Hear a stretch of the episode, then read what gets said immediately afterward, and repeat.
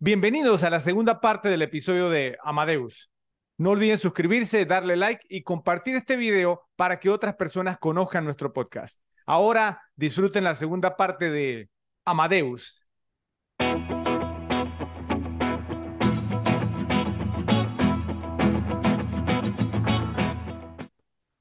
Vamos ahora con las mejores escenas. Entonces, Joe, adelante. Uf, esta película tiene varias, pues no las quiero decir todas porque en verdad eh, eh, tiene grandes, grandes, grandes escenas, pues hay, hay escenas que siempre me quedan, de repente escenas que hay gente que no les para bola, pero hay, hay, hay escenas que en particular que siempre me quedan de esta película y que siempre que las veo yo digo, wow, o sea, qué, qué, qué, qué locura y qué potencia tienen, ¿no? Sí. Pues creo que la primera que siempre me queda es precisamente la introducción de Salieri cuando abren la puerta y está en el piso y hace como un gesto que levanta la mano. O sea, esa, e, e, e, ese movimiento que hace ahí la primera vez que sale con, con el cuello cortado. la película que le hace así como... Sí, que hace así. ey, esa, esa, esa parte siempre me queda ese movimiento, esa, esa, y la expresión que tiene ahí. ¿Y por qué? No sé, porque me parece como impactante. O sea, y la cara y lo que expresa con la cara en el momento es como justamente la situación de lo que después estás viendo. Sea, de repente cuando la ves otra vez y ya tú sabes qué, qué fue todo lo que pasó y ves la expresión que tenía como de, no sé, de, de, de, de, de- de que en verdad como que quería acabar de frustración, pues. O sea, esa, el- el- lo que él refleja en esa escena, a mí me encanta la cara que tiene eso, que tenía maquillaje, pero se nota, se nota pues lo que él está metiendo al, al- al personaje. Y, y no sé, esa, esa, esa, esa escena es, es- es- es por Abraham como que, como que, eh, que, que estampó lo que iba a ser todo lo que venía después de la película con, con ese inicio. O sea, un inicio para, para mí que siempre, siempre que lo veo me gusta verlo. Joe, hay una razón por la cual esa escena, o sea, es buena, pero la que para mí no está repetir esa escena, ¿sabes por qué, no? Sí, pues, Por la sangre y eso. Exacto, es un poquito impresionable, entonces, bueno. Bueno, pues otra gran escena es precisamente la introducción de Mozart. Cuando Salieri está escondido y entra Constance y entra él.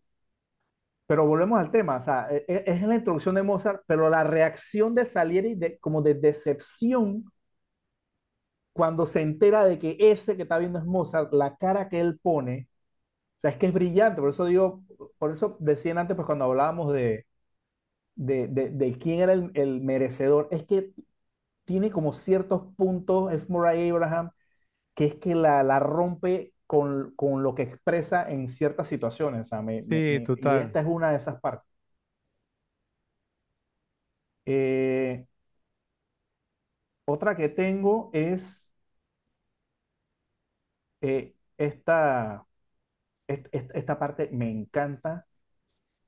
Eh, no sé si la, o sea, la quiero nominar como candidata a mejor escena, no que sea la, la única que tengo, pero es que esta escena es, es brillante. O sea, cuando Salieri está viendo las composiciones de Mozart y está leyendo y en el fondo va escuchando la música de cada una y él va pasando y se cambia la música a la otra y va pasando y se cambia la música a otra. La escena con, con, con Stancy. Exacto, o sea, eh, eh, pero esa parte que está leyendo como las partituras y, y se está escuchando la música y él está, y, y- y volvemos al tema, y lo que está expresando, que, o sea, que está viendo como... E- Esa, esa, esa escena, a, a- esa a escena mí me, me emociona esa extraordinaria. Sí, sí, Ahora, sí. ahora, ah, Y el tema, bueno, del- del te- y el tema de que vaya cambiando y, y van cambiando las canciones es que es brillante, es brillante, es extraordinaria esa escena. ¿Qué ibas a decir? no, no, que, que, o sea, pues que, que, eh, o sea, esa escena a mí me llega cada vez que la veo, sí, pero, o sea, es, es la música, es como dices, su- so- como dices tú, son las transiciones, digamos, de canción a canción, ver, digamos, entonces, o sea, pues no el tema del, de, digamos, no, de la composición y la actuación de Abraham, es que, Sí. o sea, eh, eh, eh, es un tema, digamos, de que, o sea, cuando a uno le apasiona algo, ¿cierto? Como es el tema nuestro, digamos, con las películas, ¿sí? O entre otras cosas, y entonces tú ves, digamos, en una película, como el director, digamos, o sea, pues no ca- capta la esencia, ¿cierto? O sea, ca- captura la esencia de lo que es ser apasionado por algo, ¿sí? Y, y, y lo refleja, digamos, entonces en un actor como Abraham, o sea, te emociona, ¿sí? Te emociona, o sea, y, y- bueno, y las palabras, cier- ¿cierto? El guion es, es que es brillante, la verdad. Eh, voy a decir una más, tengo varias más aquí, pero voy a decir Dale. una más. Y esta es una, es una además que gran escena, es como un momento que, que también como que siempre que lo veo me impacta y digo, dije, wow. O sea, no, no digo es una gran escena, es, es simplemente es como un, no sé, o sea, sí es una escena, pero es como, es como, es, que es como una parte como, como increíble y siempre que la veo, siempre, o sea, siempre antes que pasa yo te dije, viene esta parte, viene esta parte, o sea, y es cuando entierran a Mozart. Sea, que lo llevan en un cajón y lo avientan en una fosa común. Y o sea, esa parte yo quedo como es que, o sea, ¿cómo, es esto posible?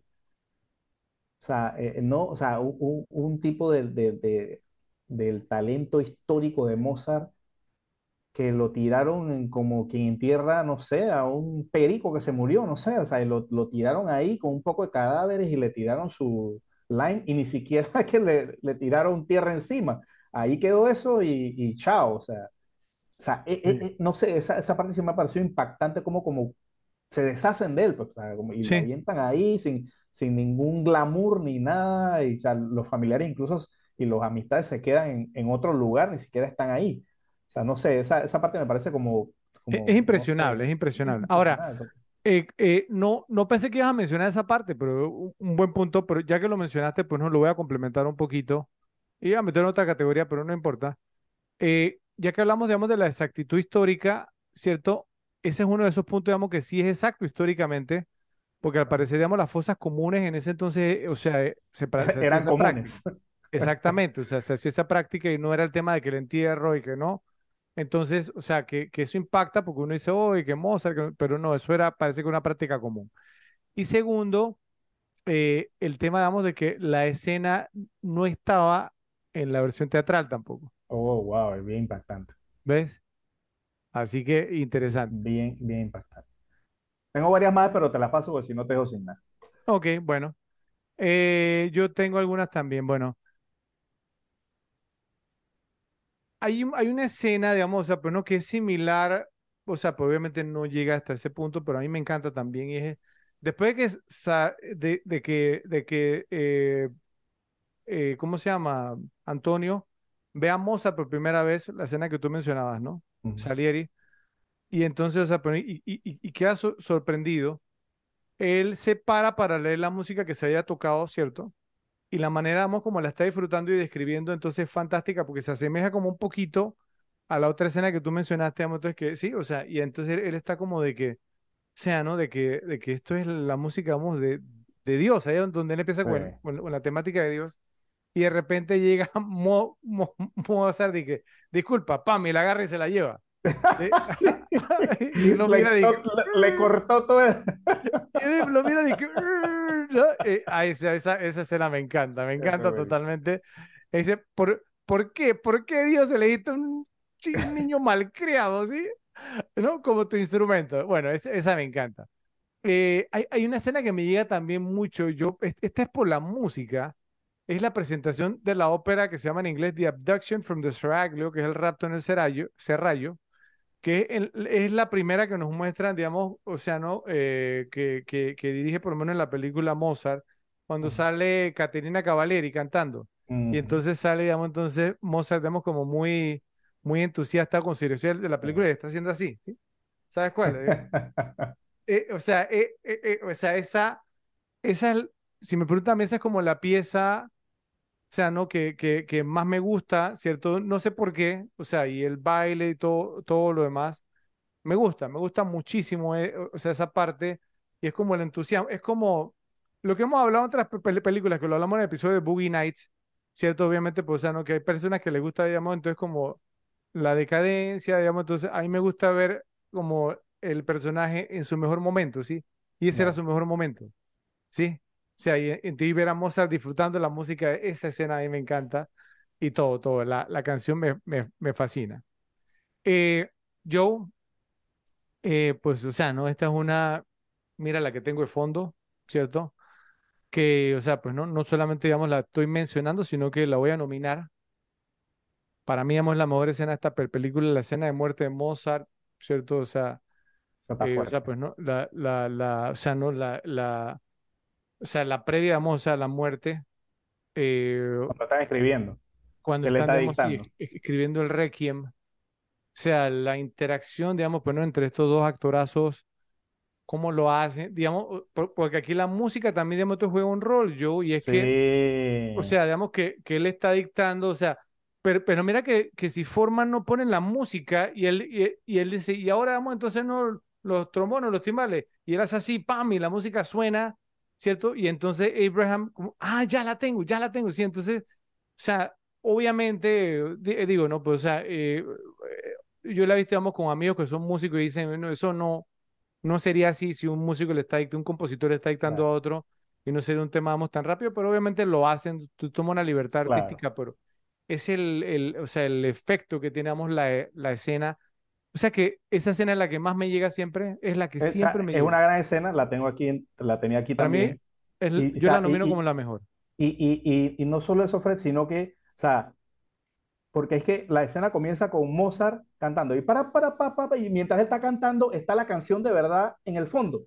Y están sincronizadas perfectamente las dos. Mientras él canta, cantan en el fondo y mientras ellos van diciendo la música, también la música va como sincronizada con lo que van diciendo. En el fondo, esa parte, es, esa escena es brillante, esa escena es extraordinaria. Yo la, la tengo aquí, o sea, el, el, el, canto y la música, mientras los mismos actores la, van diciendo, o sea, sobre todo Mozart, porque que está ahí, y, y esa parte salsa y la música está en el fondo justamente en esa, es que es extraordinaria, es extraordinaria. También la, ten, también la tenía eh, esa, pues la, la, que dije, y otra que pienso que también deben ser, digamos, el top 3 para escoger la mejor. Tú la nominas como esta la mejor, pero eh, creo que hay, debate con, con, la que falta, que la debes tener tú también.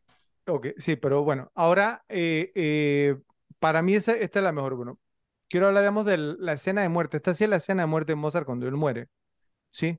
O sea, la, la decisión, digamos, que tomó Forman, digamos, de que una película que está llena, está repleta de gran música clásica, optó, digamos, por mostrar la muerte de, de, Mozart sin ninguna tonada de fondo. No sé si tú te diste cuenta, yo. O sea, entonces me, me, me, pareció que fue brillante lo que hizo, porque, o sea, pues prácticamente al hacerlo, digamos, él estaba insinuando que la música había muerto con él al final. Claro, Entonces, es esa parte, o sea, el, el, el impacto, digamos, de ver de verlo a él así, con la boca abierta así, y entonces, pues, la reacción, digamos, de su esposa, digamos, la misma reacción, digamos, de salir y también, o sea, e-, esa escena es impactante, la verdad, es impactante. Eh, y la sigue, pues, ¿no? La que tú mencionaste. Eh, otra, la escena en que el emperador y su corte conocen a Mozart, ¿cierto? Cuando salir y le compuso una pieza en su honor y Mozart termina memorizándola, luego de haberla oído una vez nada más, y luego termina mejorándola. Y esa escena tiene uno de las reacciones y los rostros, digamos, entonces, de Abraham, cuando Mozart dice, dice, oye, eso no funciona, ¿no? Y Abraham, mm, no sé si, si, si probaste esto. La mejor dice, mejor, mejor. Y Abraham, mm, ¿no? Y entonces todo lo demás viendo a Abraham como de que, oye, este viene, o sea, y mejora tu pieza. Pero, pero mira es que... como tocar los pollitos. Sí, sí, o sea, es tremendo, es tremendo. O sea, esa, escena me encanta, me encanta esa escena. Eh, una de las mejores, o sea, creo que, y, y, lo importante que tiene esa escena es que eh, eh, te das cuenta, te hace ver como la diferencia en musicalización entre uno y el otro. Eh, total. Porque lo que le mete Mozart es, es, es, como magia a un, a un temucho, ¿entiendes? Un, tema simple que era como los pollitos, por decirlo así, ¿no? Sí, sí. y, lo que le mete, pues la mejora del segundo uno para mí, esa es una de, las tres mejores escenas. Esa, la que nominé, digamos, bueno, que la que tengo detrás, la de, o sea, que, que le dictamos entonces el Requiem, Mozart a salir, y la otra, yo es la que tú mencionaste, que se está también peleada con esta, que es la de, o sea, pues digamos, cuando, cuando él está leyendo, digamos, entonces, bueno, las partituras originales de Mozart, ¿cierto? Y que, que Stancy le dice, son originales, y él dice, y la descripción que él da de la música y, ¿cómo se llama? Y, o sea, pues no, y él dice, eran originales y no había errores, o sea, eh, eh, o sea no, no había correcciones, ya tenía la, la, música terminada en su cabeza. O sea, ahí es donde él se da cuenta, vamos a pues, ¿no? Del, del genio con el, con, el que, con el que está lidiando. Eh, o sea, esa escena también. La verdad, para mí está entre esa y, y cuando le, le dicta el régimen a salir, y te, te, soy sincero, cualquiera de esas dos, si tú me dices que una de esas dos yo no te voy a pelear. A ver, ¿cuál, traes, cuál más traes tú? y tienes, tienes otra que también tiene que estar nominada, y no has dicho. Obviamente, creo que es una de las más populares y las más conocidas de la película. Cuando están en la fiesta y que le dicen a Mozart, toca Bach, y al final le dicen, "To- toca Toca Salieri. Salieri. Y hace, esa escena es una de las más memorables de esta película. Claro, O sea, no, no, sí, que, sí, pero te tiene que que dejar estar algo por memora- memorabilidad, tiene que estar Sí, entre las nominadas. Y hay otra que me gusta mucho porque ese fue como el, como el breaking point, o, o sea, o el, el- el punto en que, en que Salieri dijo voy por aquí. Y es la escena de Don Giovanni. O sea, cuando Salieri está ahí y cuenta cómo, cómo va a atacar a Mozart a través de la figura del papá. sí. O que esa es la parte en que se da cuenta que está ahí como escondido. O sea, e- e- esa escena también es muy poderosa, pues, y es como el principio del plan de, de, de- de Salieri, del plan final para, para, para, para acabar con Mozart. Ahora, es obvio por lo que yo dije, digamos, pues no, del- de, la otra ópera, que eh, es la escena que me encanta, es porque Don Giovanni no tiene el mismo tono y Mozart no está en su mejor momento. Sí, Claro. sí ves lo que te digo, es un- una gran escena, pero no es su mejor momento y es- sí sabes, ¿no? O sea, porque no me gusta ver personajes Pero es así. que esa escena, esa escena Claro, es de. Salieri, no es de Amadeus. No, claro, claro. Sí, Eh, pero, wow, mira, si tuviera que escoger, la- o sea, pienso que las dos que son musicales, que era la que hablábamos de, de Salieri y la del Requiem, para mí está entre el esas emperador, el emperador. ¿Cómo? Al Requiem, ok, La del Requiem, la final, sí, y la de, y, y- y- y la de, pues, que la de Constance que le lleva y va escuchando, es que sí. las dos son brutales, pero pienso que, pero pienso que la última es mejor todavía, porque, por lo que te dije, porque es La que que, tengo detrás. exacto, porque es que me gusta porque comienza con Mozart cantando, ese es que eso es lo Sí. que me gusta, él comienza cantando y para, para, para, para, y está la música en el fondo, pues la misma canción, pero y es que la sincronización es, es Y, un- y en una impresionante y época donde no después... era fácil hacerlo, ¿eh? Claro, y después va con la, y después tararea la música y está la música en el fondo, es que como está armada es brutal, brutal, está súper bien hecho, una escena, es una escena de muchísima, muchísima calidad técnica. Y es, y es por eso yo que te tienes que ver el documental. Está en YouTube, búscalo y, velo. O sea, es, es genial. por- porque explican cómo lo hicieron, pues el grado de dificultad era altísimo, era altísimo. Sí, Entonces, no, le tenían dos cámaras, ¿cierto? Pues como tú ves, ¿no? Digamos, en mi fondo. Una, digamos, entonces fue enfocada hacia Abraham y la otra Halls. Entonces, pues no, no se tenían que preocupar, entonces simplemente, o sea, no interactuaban. Entonces, cada uno tenía un earpiece, ¿sí? con la música. con la música, exactamente. Entonces ellos, para que reaccionaran, pero aún así, digamos, entonces, o sea, pues no tenían, o sea, pues no que, o sea, era, el grado de dificultad era altísimo. Sí, ¿sí? Y lograrlo, digamos, o sea, pues fue, o sea, por, es por eso que creo que esta película es un gran logro, ¿sí? O sea, es, o sea, es, es un triunfo, es un triunfo sí, cinematográfico. Entonces, estamos de acuerdo que, que la escena, digamos, que tengo yo detrás, que es, digamos, que Mozart le, le dicta, digamos, entonces, pues su última composición, el Requiem, ¿sí? A salir es la mejor escena de la película, yo. sí, yo diría que Sí. sí. O sea, o sea, es que emocionalmente, digamos, te llega, ¿cierto? Ya tú has tenido un recorrido con los personajes y es como, ¿cierto? Es como el punto, Y la manera, ah, es que la manera que está filmada es, sí. O sea, es, es cuando, cuando tú piensas, o sea, no, pues que en la película ya no, no puede ser mejor, entonces se salen con eso y tú dices, wow, o sea, wow, o sea, wow. Entonces, bueno, gana, digamos, entonces como la mejor escena de la película eh, cuando Mozart le dicta, digamos, entonces el Requiem, su última composición, tristemente, a salir. Así que por favor, repes, si están de acuerdo, por favor nos dicen en la sección de comentarios y si no, también. Pasamos ahora a las líneas de diálogo más citables. Uf, aquí también hay una carretilla yo. varias para coger. Entonces, adelante. Bueno, la primera que tengo, y de una vez la nomino, no como, no como la ganadora, sino como una candidata, como una nominada Ok. a- a- para ganar. Pues es de, de, es de Salieri al padre Vogel, más o menos al final, que le dice, hablaré por usted, padre. Hablo por todas las, me- las mediocridades del mundo. Yo soy su campeón. Soy el santo patrón. Esa parte es brutal. El santo. Esa es línea es brutal, ¿sabes? Y la cara del padre. Buena, buen, buen pick para nominarla, yo, de verdad. Es, Sí. es, es brutal esa escena. Digo, esa línea es, la escena es brutal y la línea es brutal. Esta es otra que me gusta mucho, que es la que dice Mozart, eh, que es, ¿no? ¿no? Cuando dice todo, cuando le dice como un improperio, bueno, que lo, lo tengo, lo tengo aquí, pero lo tengo separado, pues no, no sé si leerlo todo junto o qué, pero lo, lo- lo voy a decir separado, pues esto es lo que pasa después del improperio y después leo el improperio. Que dice, perdóneme su majestad, soy un hombre vulgar, pero le aseguro que mi música no lo es. Ay, Esa me yo, parece una gran, gran, gran frase. sí, se la dice el emperador. Correcto. Otra, otra, otra de Salieri al padre Vogel era, es cuando le dijo, ese no era Mozart riéndose, padre, era Dios. Ese era Dios riéndose de mí a través de esa risita obscena.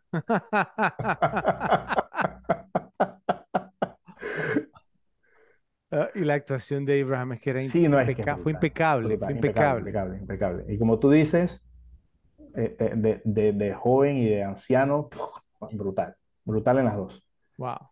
O sea, te- tengo varias más, pero te, te- te la paso, pues si no las dices, entonces yo, las Sí, sí, yo las ok, aviento bueno. las- Bueno, eh, las mías son un poco largas por- porque obviamente pues no hay un, un gran guion. Sí, yo tengo Entonces, un par largas ahí también. primero, Salieri, ¿no? Cuando estaba leyendo los borradores ori- originales de Mozart, él dice, asombroso, en realidad fue más allá de lo creíble. Estos fueron los primeros y únicos borradores de música, pero no mostraron correcciones de ningún tipo, ni uno. Simplemente había escrito música ya terminada en su cabeza, página tras página, como si acabara de tomar un dictado. Y la música, acabada como nunca se ha acabado ninguna música. Desplaza una nota y habrá disminución. Desplaza una frase y la estructura caerá.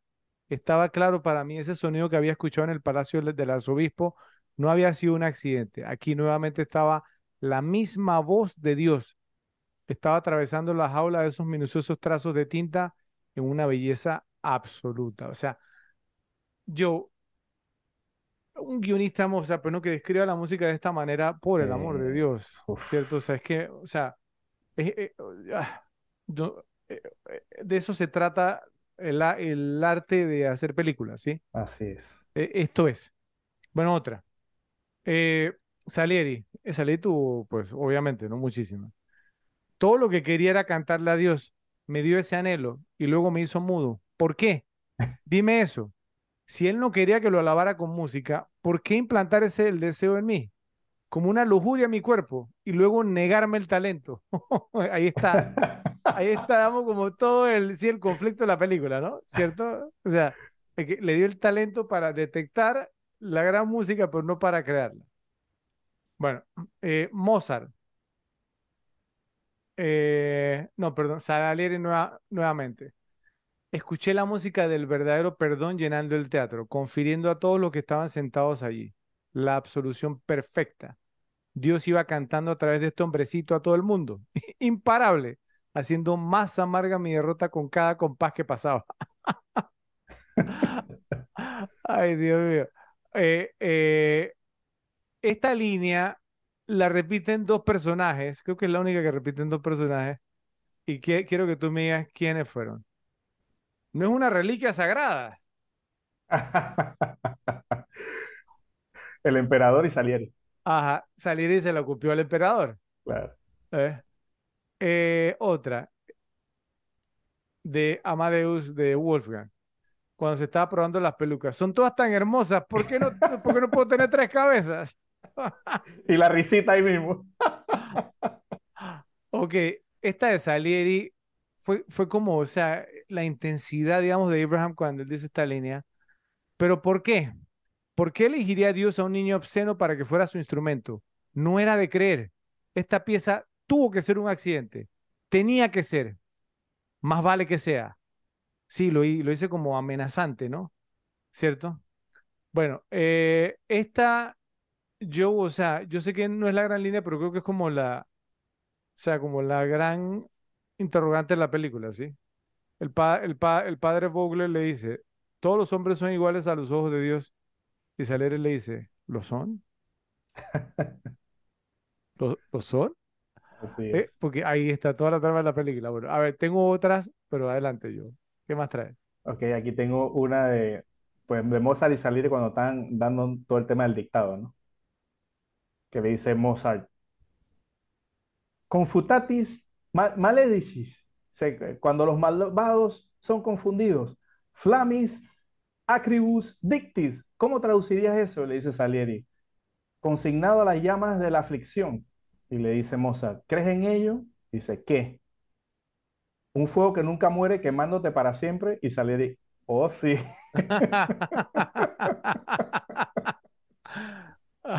It's, that's what it's all about. Sí, underrated, underrated line, brother. Sí.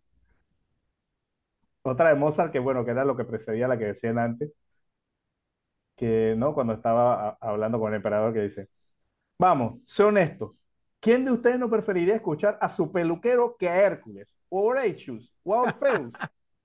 Gente tan altanera que suena como si defecaran mármol.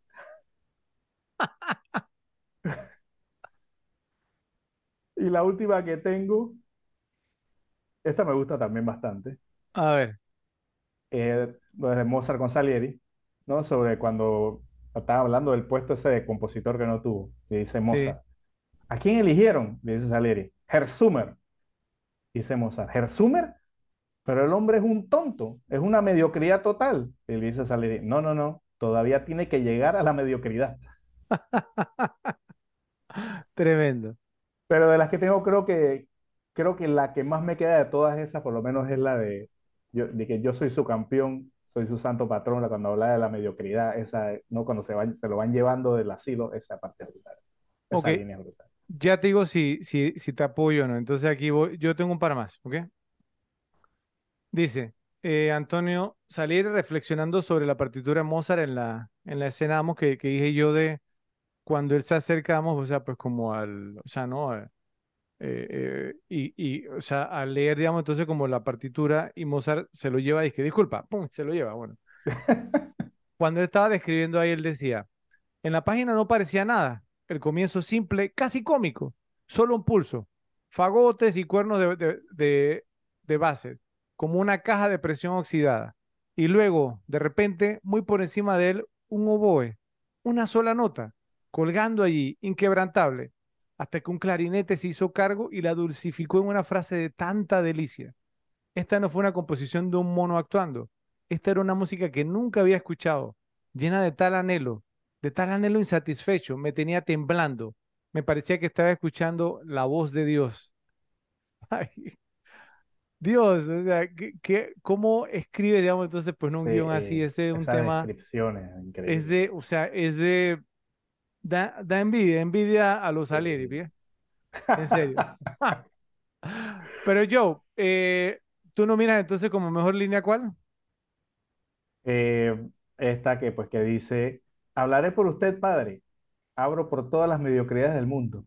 Yo soy su campeón, su santo patrón te voy a apoyar yo porque esa línea me encanta y que después que él dice esa línea, entonces lo van llevando a la silla rueda y él dice, mediocridades, mediocridades por todos lados. no, no, lo, ¿cómo es que? Los bendigo, que no sé qué, no sé cuánto.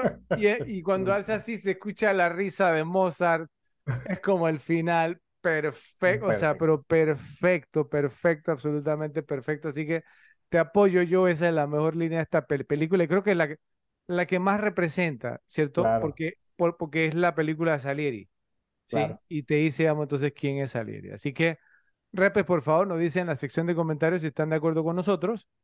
Eh, vamos a estar pendientes.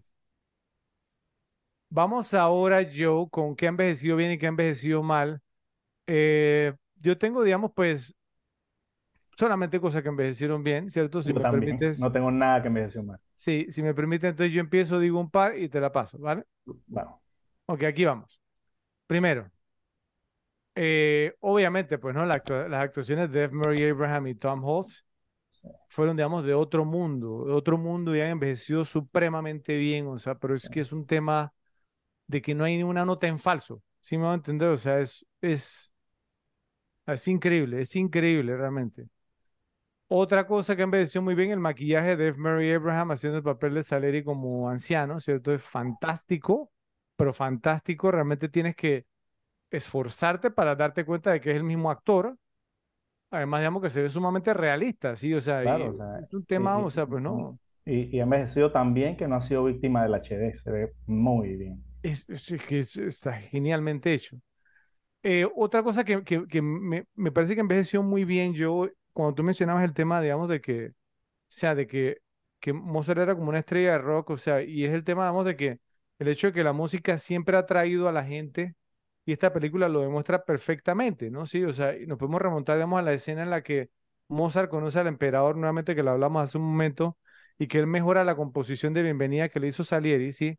Entonces, es que él haciéndole el cambiecito, y empieza entonces a tocarla, tin, tin, tin, tin, y entonces muestra digamos, como a la gente que está afuera asomándose, ¿cierto? Sí, Entonces, o sea, entonces te muestran que la música siempre atrae a la gente, sí, ¿sí? Y que entonces, sea, pues, ¿no? Que, que la gente siempre ha admirado, digamos, a los que crean la música y siempre va a ser así, ¿sí? Entonces, digamos, si es, es un tema yo que yo, yo te quería preguntar, ¿cierto? Porque, o sea, aquí, digamos, un caso, digamos, en el que o sea, y lo hemos hablado siempre, bueno, tú, tú y yo, digamos, pues no, que somos fanáticos de, de la buena música y van a decir, ah, bueno, que no sé qué, que sí, que son dos personas a montes que critican la música actual, están criticando las cosas actuales, sí se le puede pero, o sea. Sí, sí, exacto, digamos, o sea, es la pregunta que uno se hace, ¿cierto? O sea, pues no, sí, desde esos tiempos, digamos, o sea, pues es o sea, lo que yo nunca he podido entender y te quería preguntar era el proceso de la creación de la música, ¿sí? Que hoy por hoy, digamos, o sea, pues no es uno que se ha perdido, no sé si tú concuerdas conmigo, ¿sí? Entonces, o sea, ¿Por qué crees, digamos, porque todavía, aunque la creación como tal, o sea, obviamente hay un proceso cre- creativo porque pues no es lo mismo, ¿sí? Entonces, ¿por qué crees, digamos, que todavía el efecto es el mismo, de que hay gente, digamos, porque sigue al artista? ¿Tú crees que es más bien por la imagen, más que por la música?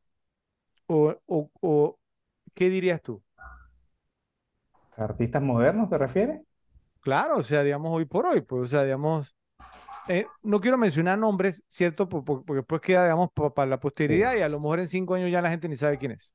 exacto. ¿sí? Entonces, pero tú La- sabes a quiénes no, yo me refiero que llenan sí, exacto, exacto, cierto, exacto. cierto, estas cosas, pero no, no crean, sí me hago entender, o sea, y a- yo sé que la gente, no, pero sí crean que la lírica, pero ¿cuál lírica? Sí, o sea, eh, Es una lírica que puede escribir un chico de, de, de cinco años. O sea, eso, no- eso o- es. sea, no, o sea, y es más, y en, y en- y en muchos casos ni siquiera son melodías originales, ¿sí? Si- si- sino que son, así es. sí, o sea, Remixes.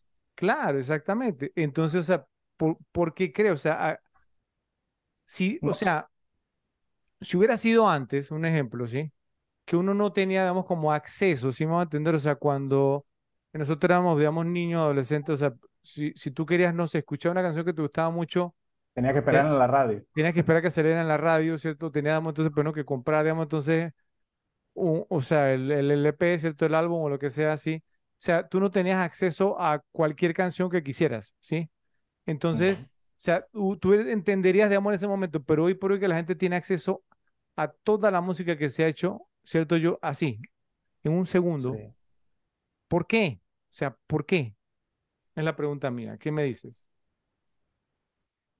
La- o sea, yo la verdad que te soy honesto, yo no sé cómo hay gente que, que le pueda gustar esa música. O sea, que para mí yo no la considero ni siquiera música. O sea, son eh, muchos, no, no quiero meterlos a todos en la misma churuca, pero muchos son artistas que cantan, que no saben cantar si no tienen un autotune, que no saben tocar Es ningún instrumento, no sabes tocar ningún, o sea, no tienes voz, no sabes tocar un instrumento, entonces eso para mí es un cantante de karaoke con voz arreglada, o sea, eso para mí no es un músico. Y que te, lo único que te hace es hacerte una letra que, o sea, que no habla de nada, ¿no? O sea, todo, todo ahora sí que el, el- o el tema sexual o que si, o sea, no sé, o sea, como, como como, no sé, como, como música de, de la peor calaña.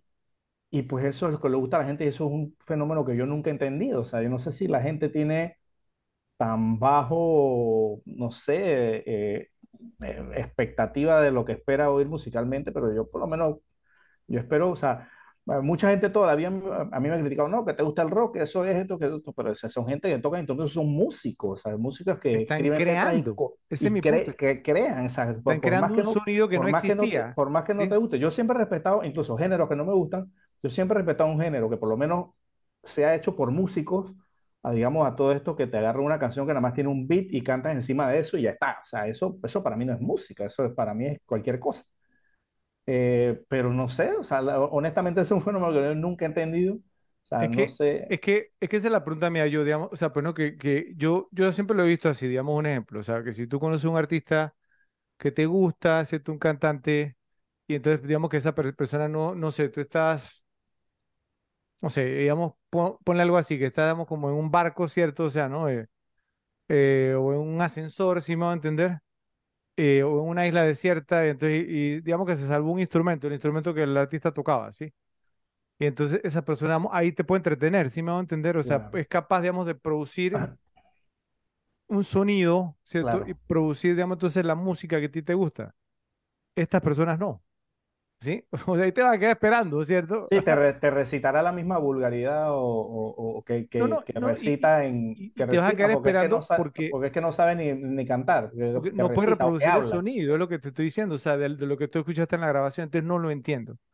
Pero bueno, entonces eh, tengo más cositas, pero dale, te, te la paso, a ver qué más ha envejecido bien en tu opinión. Bueno, precisamente lo primero que traía fue lo que tú dijiste, lo tenía como el maquillaje de Salieri, en verdad es impresionante. Eh, el, el- el maquillaje de, de- de él como un adulto, como un anciano ya, eh, eh, digamos, en el, en en el asilo es, como te digo, o sea, esa película este, está en, ahora está en alta definición y es un maquillaje, eh, no sé, comparable con The Well, no sé si has visto The Well, pero comparable con The Well, que es una película de este año. ¿Entiendes? O sea, eh, eh, está muy, muy bien hecho eh, el nivel de detalle que tiene. Eh, pues no se ve, digamos, a veces que se ve como que tienen unas partes ahí como que están mal, pues no, o sea, está, pero está, está pero brillante. Eh, y creo que dijiste que ganó el Oscar, ¿no? Obviamente, o sea, más merecido no podía ser. Sí. Eh, otra que tengo, y lo mencioné en antes también, dije que lo iba a ampliar, es como la musicalización de la película. Como tú decías, ¿no? Que nada más, que, que, que, que nada más ponían una canción por cada cosa. Y lo que yo decía en antes, que cada pieza que ponen en, en, en cada escena es brillante porque va justo como con el tono de la escena. O sea, que es una cosa que tú, la escuchas y que, que esto va- esta canción va perfecta, esta música va perfecta con, con lo que estás mostrando visualmente. Es O la sea, es, adecuada. es, es la adecuada, esa parte me encantó. Y, y destacando de esto, pues digamos, siempre que, que, eh, que, pues yo creo que el- las que más queda, precisamente porque es la única, digamos, que se repite constantemente, que es cuando o sale el papá o sale el enmascarado, que es el tan, o sea, esa parte, esa parte a mí me encanta, siempre que pasa, no sé, es que le, le, le da ese tono macabro. Y, y, y, y es como un poquito más alto el volumen, digamos, de esa en particular, Ajá, ¿cierto? ajá, cierto, cierto, correcto. Eh, eh, esa parte, pues la musicalización, toda la película es, es simplemente brillante. Eh, y pues lo último que tengo, pues es, esto me llama siempre la atención que lo veo porque ahora no se tiende a hacer y pienso que ha envejecido bien y no se hace, eh, pues es el uso, digamos, de verdaderas personas como público. O sea, de un tiempo para acá eso no se tiende a hacer. O sea, se- se- te- te- te- probablemente te agarran 10 personas y lo demás te lo ponen en un CGI o te lo ponen todo en un CGI.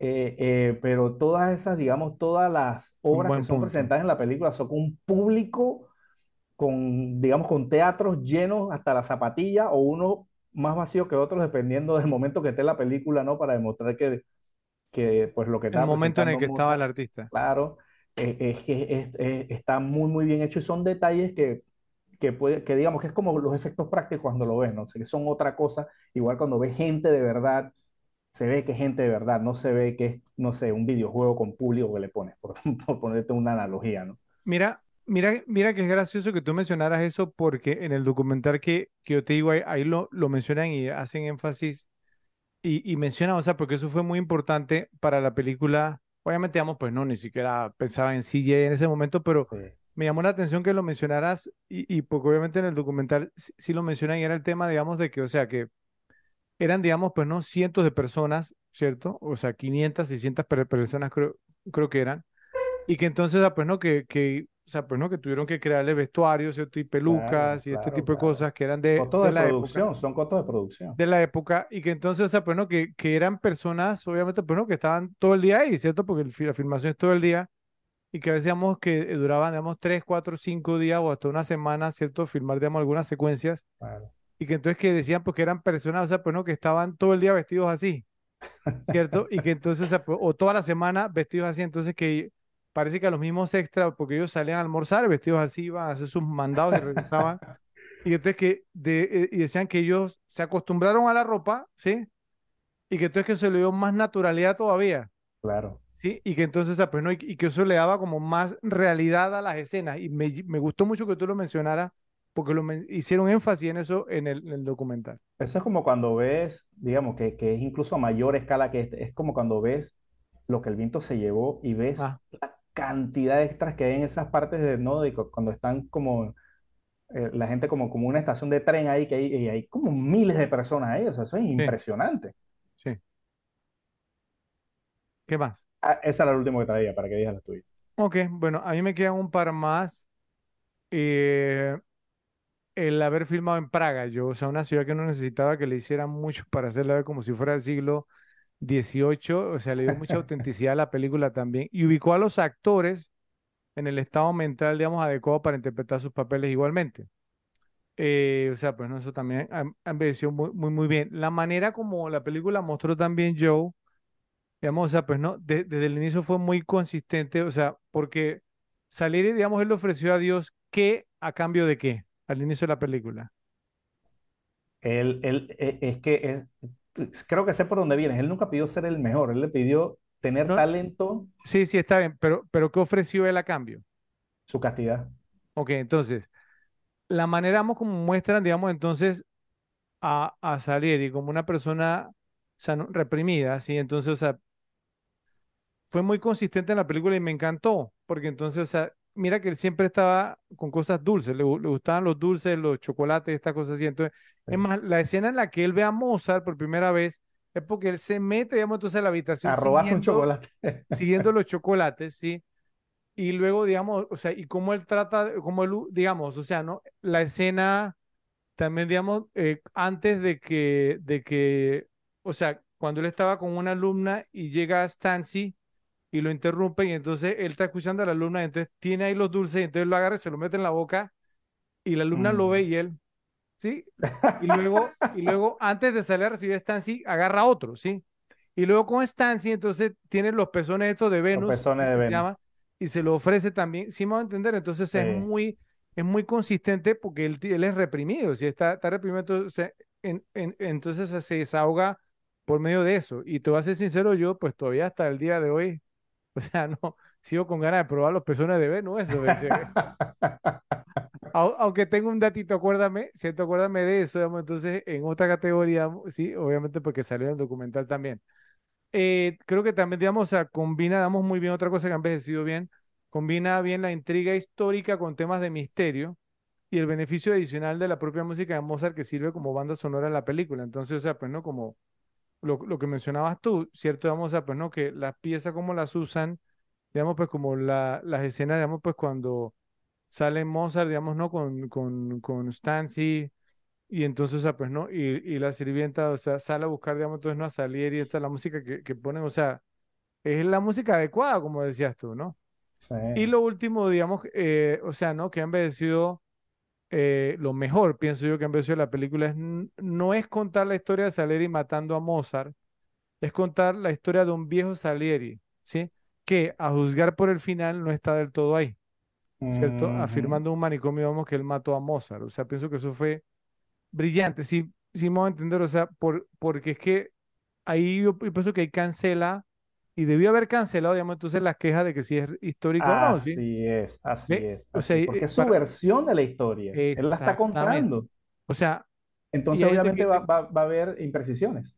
exactamente, sí. Entonces, para mí esas fue- fueron las cosas que mejor envejecieron de esta película. Para mí nada envejeció mal de esta pe- película. Nada, No, nada, no sé nada, si tú tienes algo, creo que dijiste que tampoco. nada, absolutamente nada que envejeció mal. Bueno, entonces, eh, eh, bueno, obviamente, por una parte el vestuario y todas estas cosas, pero bueno, todo eso es parte de lo que hemos mencionado. Entonces, Repes, por favor, nos dicen en la sección de comentarios si están de acuerdo con nosotros en cuanto a qué envejeció bien y qué envejeció mal. Bueno, hora de compartir lo que encontramos para qué tal este otro casting. Aquí hay mucho material, No, Joe. no esperé encontrarme la carretilla de cosas que encontré. yo No, no lo tampoco, esperaba, no lo fue una esperaba. grata sorpresa. Entonces, adelante. Lo, lo- lo que sí es que, digamos, entre los que están aquí, pues algunos no me suenan para nada, algunos sí, Vamos a ver. obviamente. Algunos nombres reconocidos, pero otros que no sé ni quiénes son. Primero tengo para Mozart. Ok. Aquí tengo 1, 2, 3, 4, 5, 6, 7, 8. ¿Tú cuántos tienes? A ver, 1, 2, 3, 4, 5, 6, 7, 8, 9, 10 tengo yo. Ok, tienes más. Entonces vamos de uno en uno. Dale. El primero que tengo es Tim Curry. Yo también lo tengo. Tim Curry. ¿Te lo imaginas? Mira que Él sí. tiene el, el tema estrafalario, ¿cierto? Claro, Para hacer la risa y Show. Rocky Horror Picture Show. Sí. Y también eh, en Beetlejuice. En Beetlejuice. ¿No está en Beetlejuice, no? No, no, no. No. Ok.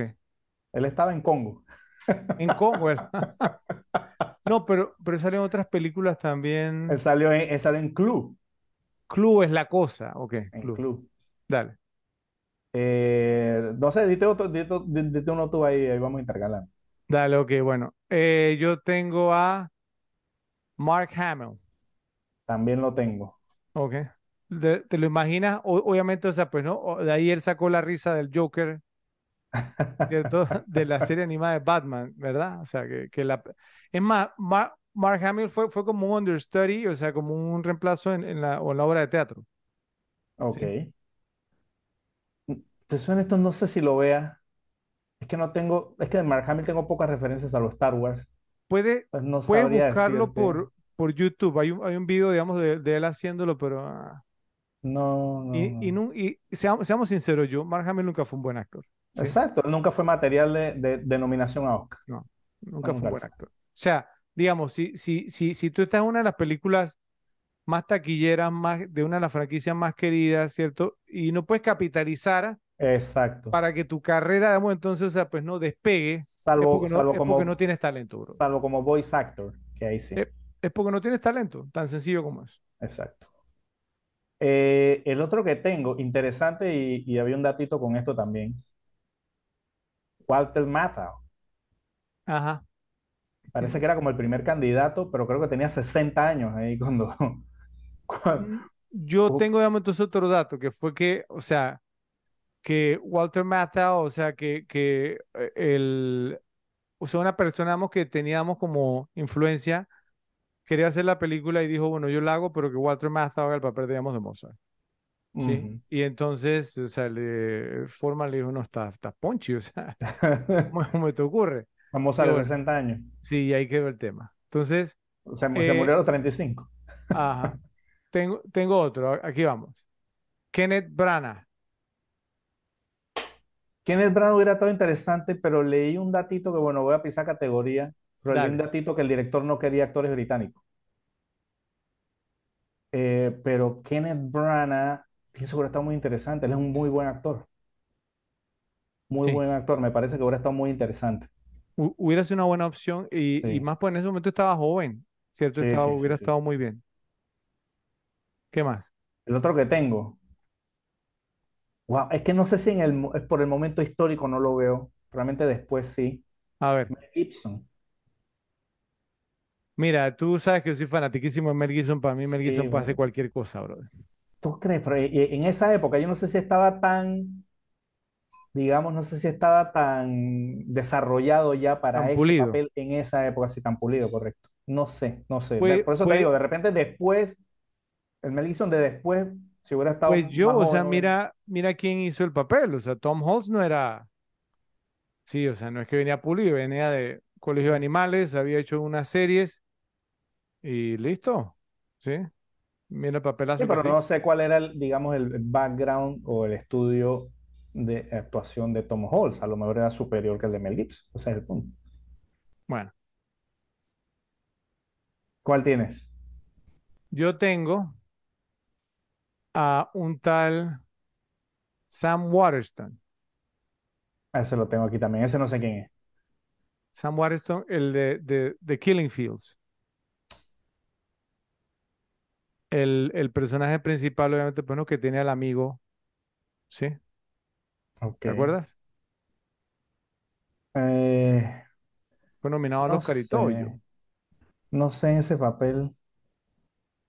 no sé, déjame, déjame buscarlo bien porque la verdad que no me acuerdo muy bien de la cara. Sam Waterston, el de la barba, un buen actor. O sea, no, no es que saliéramos con muchas cosas, o sea, sí salió en otras cosas, pero eh, después aparecíamos en estas series, digamos, de, de una de estas series de, de televisión, ¿no? Ciertas de, de, de Ah, estas sí, de sí, sí. intriga policíaca, donde No, van, te van los actores que tienen sus carreras que están muriendo, ¿sí? no lo veo como Mozart para nada. No, pero, o sea, pero estamos hablando de mil- mil- 1984, el mismo año de Killing Fields. No, igual, no lo veo. Ok, Es que no le veo el, no sé, el feeling. ok. ¿Cuál tienes tú? Aquí tengo uno sumamente interesante, digamos del mismo gremio. Si hablamos de rockstars, Mick Jagger.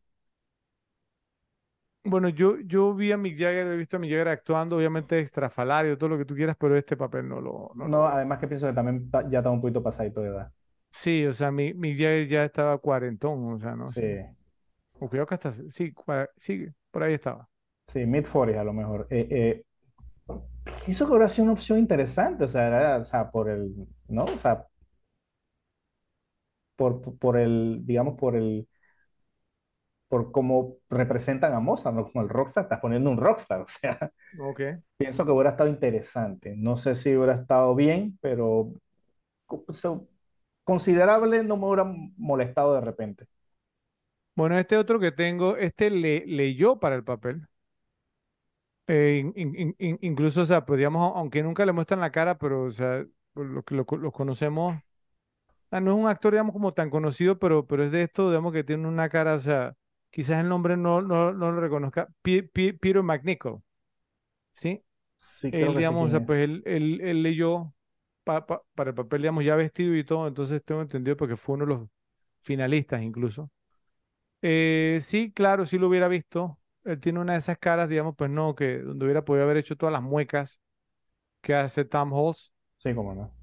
Entonces, eh, creo, creo que, pues, eh, la persona- las personas lo, lo conocerán, digamos, de una de tus series favoritas, yo, Ali McBeal. Creo que él era como el jefe de Ali, según lo que busqué por ahí. No sé, no lo conozco de, pero sí la cara lo, lo conozco, lo, lo- lo he visto. Ok, ¿qué más? Eh, y el último que tengo es Andrew Lloyd Webber. El, el, el, el de Broadway.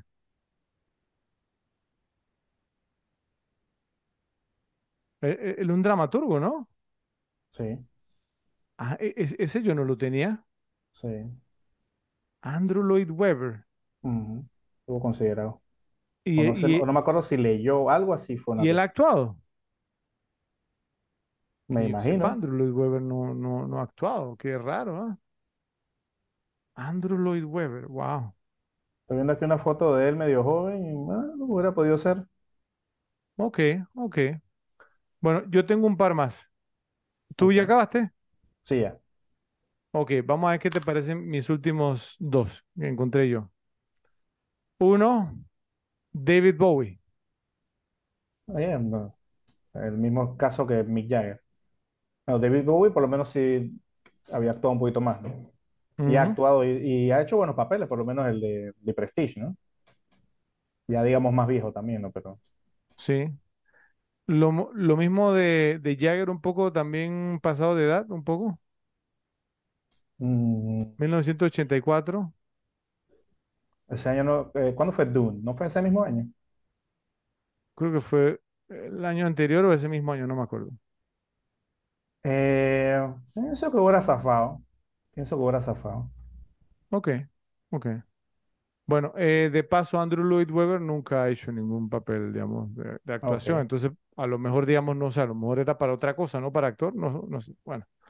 Y el No, es otro, que no me yo, acuerdo bien porque algunos eran como que habían leído para el papel o que, o sea, que algunos venían como con anécdotas, pero no las puse todas, entonces ese no se lo puse. ok. Bueno, y el otro es Mikhail Baryshnikov, el, el bailarín de ballet, que lo vimos en una película que se llama White Nights, con Gregory Hines y esta Isabella Rossellini. Está interesante.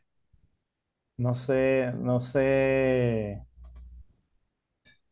usa un bailarín de ballet, de ballet ruso, Sí, hablando con pero ballet, acento. ba- ballet ruso contra compositor y músico son dos cosas diferentes. austriaco. Exacto. Entonces, ¿no lo ves? Estoy entre y dos. No sé, no sabría decirte. Ok. Pero ¿Qué, me, me iría al no. ok. ¿Qué más traes Simplemente pa- porque, para otros simplemente papeles? Porque nunca, digamos, ha hecho una actuación de este nivel. Para otros papeles, ¿qué más traes? Para Salieri, tengo dos. Yo para salir tengo cuatro, entonces dispara tú y yo, yo de los otros. Bueno, uno es Donald Sutherland. ¿Te lo imaginas de salir? Total, total, No sé si, o sea, es, que, es que lo, lo de Abraham fue de- tan destacable, Claro, claro, claro, claro, claro. Es difícil Pero, imaginarse otra persona, pero, pero pero sí lo veo, tiene, sí lo tiene veo. talento, tiene talento, claro. Y el otro era el que dijiste antes, Sam Waters, Sam Waterston, de Salieri, de Salieri. Ok, bueno. Entonces yo, yo tengo tres que tú no mencionaste, ¿ok? Aquí vamos.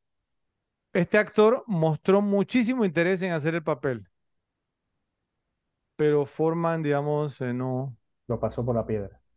no, no es que lo, lo pasó, si- sino, o sea, por- o sea, un actorazo, Al Pacino, ¿ves?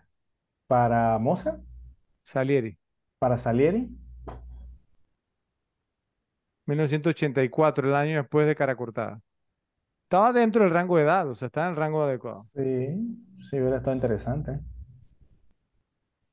Hubiera ¿Te estado imaginas? Sí. interesante. Sí, Ok. total. Lo- los otros dos, vamos a ver. Eh, Ian McKellen, que hizo el papel de Salieri en, en- en la obra de teatro. Total. Es un crack. Ian McKellen como un compositor italiano cuando él es Ian. McKellen es un, Ian McKellen es un crack. Este puede hacer lo que sea. Ok, y este, este me, me sorprendió un poquito ver el nombre, eh, po- po- porque obviamente pues no era el tipo de película que estaba haciendo en ese momento. Ya después lo vimos, digamos, pues no, en Boogie Nights, que sí tenía los dotes. ¿Sabes a quién me refiero? Burt Reynolds. Burt Reynolds. ¿Lo ves? Uf, soy honesto que no. Ay, cuesta trabajo, ¿cierto? Sí, es papel, es papel muy demandante. Cuesta trabajo imaginarlo. Sí. Bueno, eh, ¿qué más traes? Para Constance tengo uno, dos, tres, cuatro, cinco, seis. Dispara. Yo tengo menos, pero dale. Ok. Tengo a Amy Irving. La ex, la ex de Steven Spielberg. ¿La ves ahí? Pues, eh, no sé, mira, yo ya nunca lo considero una gran actriz, ¿sabes? Era, Esta era chica, bonita, ¿cierto? esta chica la hizo muy bien, te voy a decir. La, Elizabeth la, la, la que hizo el papel, no me sé el nombre, pero lo hizo muy Eli- bien. Elizabeth Ber- Ber- Berrich. Mira que eh, yo no concuerdo contigo para nada, pero bueno, Wow. Ah, ya hablaremos de eso más adelante. Quiere decir que lo- la tienes en la categoría. No solamente eso, si- sino que hay, una- hay algo muy interesante. Ok. Eh, Meg Tilly. Eh, la historia de ella también está en esa historia que voy a contar. Lo que te voy a decir es que es la hermana de Jennifer Tilly, Mm, ¿cierto? Actuó también en la, la, que la que te dije The Big Chill, era ella, ¿sí? Ok. Y sí me la imagino y pienso que hubiera sido muy superior, muy superior a Elizabeth Berrich. Eh, lo, quiero guardar, digamos, entonces el dato de Meg Tilly para más adelante, sí, si me lo permites. Ok. Sí, O sea que teniendo la foto, pues es igualita a Jennifer Tilly. sí, se, se nota que son hermanas a leguas. Sí. Eh, otra que tengo, eh, Rebecca de Mornay. La de Risky Business, negocios riesgosos. Ah, sí la veo, ¿sabes? Sí la veo, sí la veo. Ok. ¿Qué te parece? Esta no lo ubico. Diane Franklin. Diane Franklin, voy a elaborar un poquito más en cuanto a ella, también en ese dato que, que- que estoy guardando para más adelante. Diane. Franklin, Joe, ella trabajó en dos películas, vamos, o sea, pues no, que son, me gustan mucho a mí. Una fue El último Virgen Americano, si tú la has visto. La comedia, ella era, bueno, entonces, o sea, como la, la- el objeto del deseo. ¿cierto?, de dos amigos.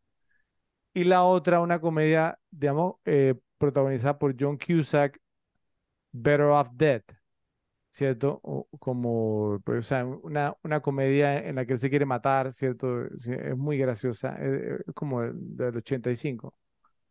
Ella, ella estaba ahí. Y ya después voy a elaborar un poquito más en cuanto a eso. ok, ok. Y la última que tengo ahí es Elizabeth McGovern. Elizabeth McGovern, o sea, porque en su momento, o sea, una mujer hermosísima, Sí, ¿cierto? Érase una vez en América, salió en varias pe- películas, unos ojazos, sí. Quizá Damos de cuerpo no era, ¿no? Pero Pero era, una, era un rostro. exactamente, sí. Ok. ¿Alguna Ok. otra? No, ¿tienes alguien más ahí? Eh, o sea, no. Eh, pero sí quiero mencionar, digamos, o sea, pues no, que nada más, pues, o sea, por- porque obviamente voy a ampliar un poquito más con el tema. Y fue que, o sea, con, no, que Meg Tilly, digamos, o sea, pues no, eh, o sea, ya, bueno, eh, lo voy a guardar para más adelante, ¿ok? Lo voy a Ok. guardar. ¿Qué más tienes? Y el último que tengo es uno para el emperador Joseph. Yo también, ¿a quién tienes? Ah, Dilo tú, porque no dijiste ninguna de Ian Richardson. Ian Richards. ¿Qué tal? ¿Lo ves? Eh, déjame ubicarlo para en, en qué, qué edad tenía, si tenía más o menos la misma edad o cómo es el tema. Ian Richards. ¿Qué edad A ver, tenía en ese año? A ver, nació en el 34. o sea que ya, ya estaba, sesen- eh, no, cincuentón. Mm, ¿Qué tal? no, no porque, o sea, bueno, el, el- en, en la película está mucho más joven, está no un cincuentón. Sí, no lo ves entonces. No lo veo. Ok, está bien. ¿Algo, alguna otra cosa que tengas? No, ya ese era el último que tenía. Ok, igualmente yo. Entonces, bueno, repes. Por favor, nos dicen en la sección de comentarios si encontraron algo más y qué les parecieron, digamos, nuestras opiniones sobre los candidatos que sí encontramos. Bueno, entramos a, ¿cómo es que se llama ese actor? Yo aquí tengo dos candidatos yo y me, me interesa, vamos a ver cuál es tu opinión o cuál es tu candidato para esta categoría. Tengo dos también. Oh, oh, ¿serán los mismos? O a lo mejor uno. Tú, tú siempre sales con uno que yo no tengo, o con los dos. Eh, pues el primero que tengo es este. Este, este probablemente tú no lo tengas porque capaz que tú te sabes el nombre, pero yo no. Y es Vincent Schiavelli. Vincent Schiavelli. O sea, Schiavelli. o sea, ¿no? sí, Como- sí, sí lo tengo, porque aunque yo me sé el nombre, pero sé que la persona promedio no, ¿cierto? Y tiene, como- ese, ese sí es una cara que no se te olvida nunca. Sí, exacto, esa cara no se olvida porque era el ballet de Salieri. Pues obviamente se te queda de One Flew the Cuckoo's Nest, tu favorita Ghost, Fred. Él ha salido en casi todas las películas de, de Milos Forman. Ajá, Y. ¿y sabes qué? Y salió también en Fast Times at Richmond High. Salió en, en Ghost, La Sombra del Amor. Ajá, de esas caras, de esas caras muy reconocibles. Sí, salió en The People vs. Larry Flint. Era uno de los amigos, digamos, de Woody Harrelson. Eh, eh, también es de, de Milos Forman. Esa película de Milos For-. Forman también. Salió en... eh, ¿cuál fue la otra de, de Milos que hizo un poquito más adelante? ¿Cuál fue la otra? No Eh, ay,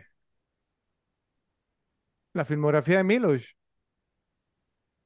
Ah, Él ha salido en casi todas, yo. Mira, creo que fue eh, Man salió on en the tu Moon. fa- salió en tu favorita también Tomorrow Never Dies. Oh, esa, esa película no me gusta para nada. Eh, Man on the Moon creo que Y, salió ahí y también. en, y en tu película favorita, Las aventuras de Buckaroo Banzai. Eh, no, no, no. No, él no aparece, así él aparece sí en esa, sí. Bueno, no, pero, pero, o sea, para mí ese es mi candidato principal, te voy a ser sincero, pero yo tengo Sí, otro. sí, estoy de acuerdo. ¿A quién Tengo, más yo tienes tengo tú? Yo tengo otra, Otra, la que hace de Ca- Cavalieri. se llama Cynthia Nixon como Laurel, Ok, ahora que era la, la, la, no, la, la de Sex and the la City. em- la empleada de Sex and- La conozco por, yo nunca he visto Sex and the City, pero sé que existe Sex and the City, sé quiénes son los personajes. Y esa chica, pues cuando la vi, siempre que la veo, yo sé que es la que es de Sex and the City. Ahora, bueno, e- ella, o sea, eh, o- obviamente, o sea, uno de los personajes principales de una serie popular, ¿cierto? Creo que, digamos, o habrá personas, o sea, que se saben el nombre y nos dirán, ustedes están locos, no sé qué, pero bueno, yo sí me sé el nombre porque también apareció en otras pe- pe- pe- películas, pero, o sea, eh, no creo que no puedes compararlo con Vincent Schiavelli, ¿cierto? O No, sea, no, no, no, no, no, no. pero, digamos, o sea, pues no, además, vuelvo y digo, o sea, pues no, Schiavelli nunca estuvo en una serie, digamos, tan popular como Sex and the City, por lo menos con la mitad de la población, ¿cierto? Que son las Pero mujeres. estado, digamos, en películas mucho más Sí, reconocidas que... pero yo tengo otro candidato. ¿Cuál a ver? Sí, mi otro candidato es Simon Callow como Emmanuel Schikaneder. Sí, Simon Callow, él apareció, apareció en varias películas, Joe, incluyendo una de mis favoritas, porque la mencioné en, va- en varios rankings, y es eh, Four Weddings and a Funeral, Cuatro bodas y un funeral. Ajá. Igualmente, vamos, ha salido en varias películas, En tu favorita, Shakespeare in Love. no es sano, es sano. Pero, pero obviamente, pero sí, sí lo reconozco obviamente porque yo vi Shakespeare in Love. Y, o sea, pues no, a- a- apareció, digamos, en muchas películas, sí, Sie- siempre hace un papel, digamos, así como del británico, sí, en varias series. Eh, obviamente, digamos, yo lo ubico más que nada por Cuatro bodas y un funeral, porque fue, fue el personaje, digamos, uno de los personajes, sino el más divertido. Uno de los más divertidos, no sé si tú has visto esa película, No, no. ¿no? Entonces, es un, un, o sea, un personaje, digamos, inolvidable. Sí, un actor, digamos, pues, ¿no? Que se ha mantenido, digamos, muy ocupado. A esto, digamos, imagínate, Angels in America, una miniserie, eh, digamos, muy, muy galardonada, ¿no? De HBO. Con todo y que tiene ese nombre tan espantoso. Ajá, exactamente. Angels. Eh, o sea, pero, pero un, un montón de series y películas. Eh, pero obviamente, digamos, o sea, pues yo creo que, o sea, es un candidato, sí, pero para mí Vincent Schiavelli se lleva esto, pero sin jockey, Yo creo que estamos de acuerdo. ¿cierto? Porque es más, si le pudiéramos poner un nombre a esta categoría, Vincent Schiavelli sería un buen, buen candidato para ser el, el primer que le ponemos ese nombre, ¿cierto? Aunque realmente debe haber sido yo Pantoliano, pero bueno, Eh, bueno, John Pantoliano es muy conocido. Joey Pants. Pero bueno, Pantoliano es demasiado conocido. está bien. Es que, es que yo me llevo la impresión yo de que esta es una categoría que tú no la quieres continuar, ¿cierto? ¿O te gusta? ¿Qué? ¿Por qué? No sé, siempre me llevo esa impresión, como que no te gusta del todo la categoría o es a Ralphie que no le gusta, no sé. No, a mí no, me- Ah, no, a bueno, mí sí me entonces gusta. no, va- no vamos con Vin- Vincent Schiavelli. Sí, total. Ok, bueno, entonces Vincent Schiavelli, ¿cierto? Haciendo el papel, digamos, del, del ballet de, sí, de Salieri, gana la categoría de, ¿cómo es que se llama ese actor? De la película Amadeus. Por favor, nos dicen en la sección de comentarios si están de acuerdo. Ok, ahora nos toca decidir quién fue el mal actor. Yo tengo, digamos, entonces a dos personas candidatas aquí, pero como esta es una de tus categorías favoritas, yo entonces voy a dejar que tú inicies. Yo tengo una persona y es sin jockey. Yo creo que aquí no hay ningún debate. Ok, vamos a ver. Y es Barbara Byrne como la mamá de Constance. Esa es una de mis candidatas. Esa para mí gana sin jockey. No hay nadie que esté ni cerca. Como Frau Weber, la, la, la mamá de Constance, Weber, correcto. como, o sea, cuando se desmaya, No, es que Todo todo es- y todo esto- y, y- y es como la nota discordante de la película. Es como la que se denota por exagerada, por mal actuada, por todo. Ok, pero hay Por eso otra. para, pa- por eso para mí es votada. Hay otra que también puede entrar en consideración yo. Yo espero que tú no, yo espero que no digas la que, bueno, vamos a ver. O sea, eh, tú la mencionaste hace un momento. Dilo. Constance. No, aunque ella tampoco me agradó mucho, pero no para nominarla, ¿sí? No, no, no, no. Cynthia Nixon. Cynthia Nixon. O sea, esa, no. e- e- esa escena al final dije que cuando se llevaban a Mozart este, la- y, y no, y le hicieron un close-up llorando, no sé qué, y no, no podía ni llorar yo, ¿sí? Entonces, o sea, no sé, Pero es que, mira, yo no, yo, yo no te la puedo aceptar a ella porque en, en- la parte que ella se, que está como rayada diciendo que, eh, que, de que no quiero, no, yo no quiero la plata, no quiero trabajar más aquí, esa parte me pareció la muy, muy bien. pero tú has nominado, digamos, a, a personas que han tenido malas escenas, No, pero por eso te digo, por eso te digo que Bárbara, Bárbara Brin para mí es sin jockey porque ella no tiene nada bueno. No tiene nada que destacar. pero, pero digo, o sea, entonces en esa escena, digamos, al final, cuando la enfocan, digamos, a Cynthia Nixon, que está llorando y todo lo demás, o sea, tú, tú no sabes que si estaba llorando, pero si se parece iba a que, parece que esa es una escena ahí que está ella con un bonche de gente ahí. O sea, me refiero que Yo, las que yo, ella tú pa- para que esta categoría diálogos, nominado a extras, bro. O sea, nominaste en Atrápame si puede a la, a la, a la que limpiaba el pasillo que salió un- una, no sé, una milésima de pero segundo en porque, pantalla, bro. pero era porque, pero era porque para mí no había más nadie que a esta le hicieron un close-up llorando mal. No, un no, close-up yo en, no. en Amadeus. no estoy de acuerdo contigo, no estoy de acuerdo. No, no, yo, o sea, No, no, Ahora- tan ni, no tan ni cerca de esto. bueno, que, o sea, no, no, no. Para mí, o sea, sí, sí merecía por lo menos, o sea, ser mencionada. Y lo digo, Cynthia Nixon de Mac actuó mal. Y de paso Elizabeth Berrich también. Eh, bueno, Nah, tampoco pero, pero no para arruinar la película. Pero Tampoco estoy como de yo la traía de candidato. muchas partes muy sólidas. como yo la traía de, candi- de, de candi- de candidata, yo, Barbara Brin, como Frau Weber, la madre de Constance, Sí, gana la categoría, ¿cierto? Porque yo también la traía de candidata. ¿Vale? sí, total, es que no, es que es terrible, es terrible. O sea, eh, en, hasta la cara, es que es como, como Sí, que o nada sea, encaja, ¿cierto?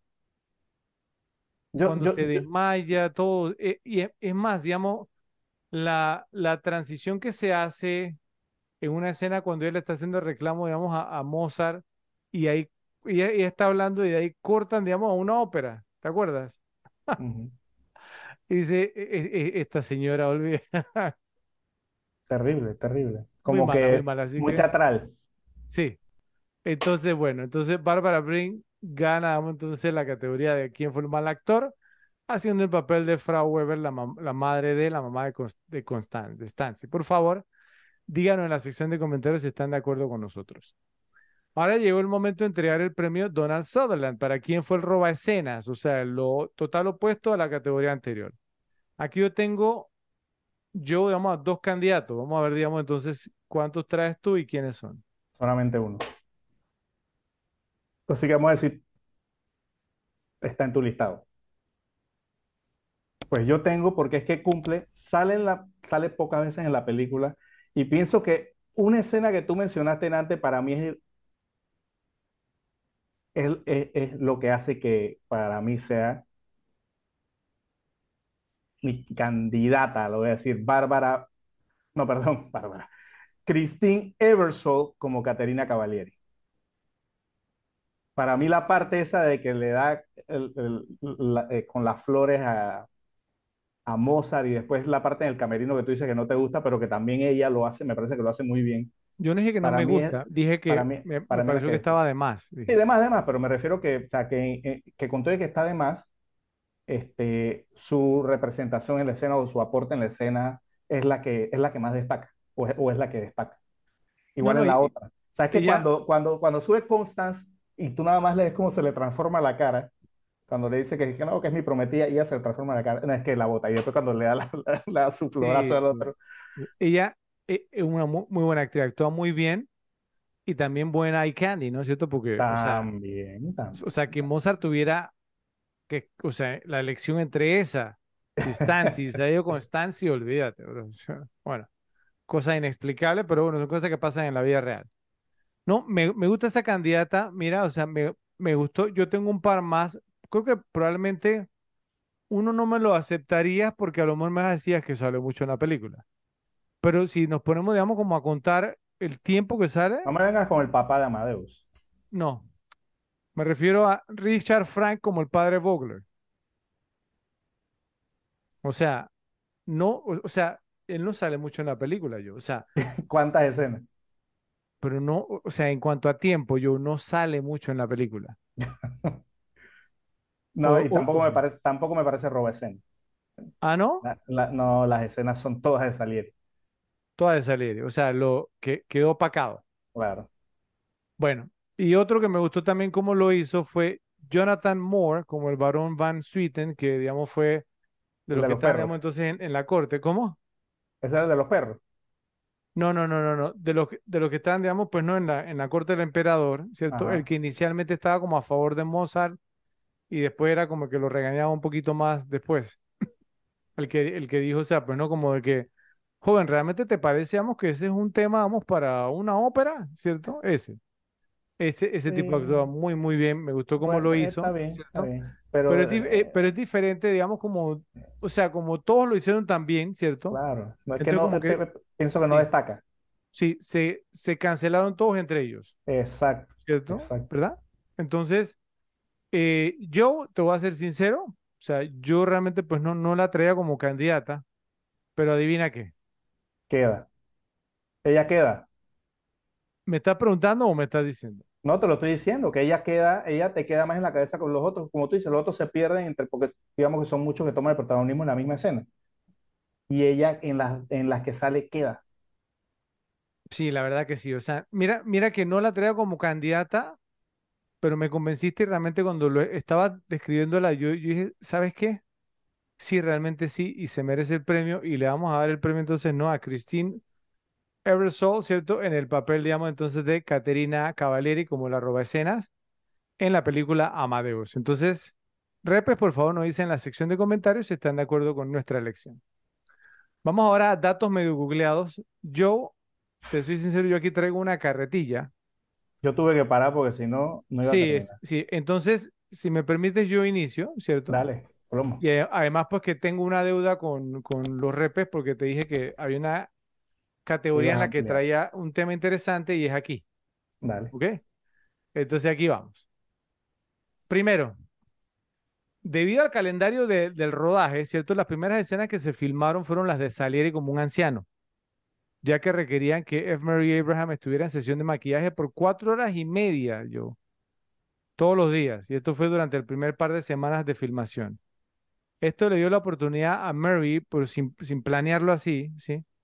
Y a Halls de ensayar y preparar sus escenas juntos. Entonces, digamos, las cuales eran obviamente con la versión de Salieri joven.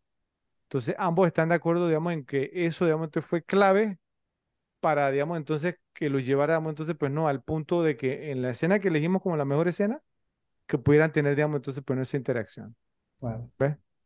Bueno, el tema que te decía que era súper interesante viene después de este, ¿ok?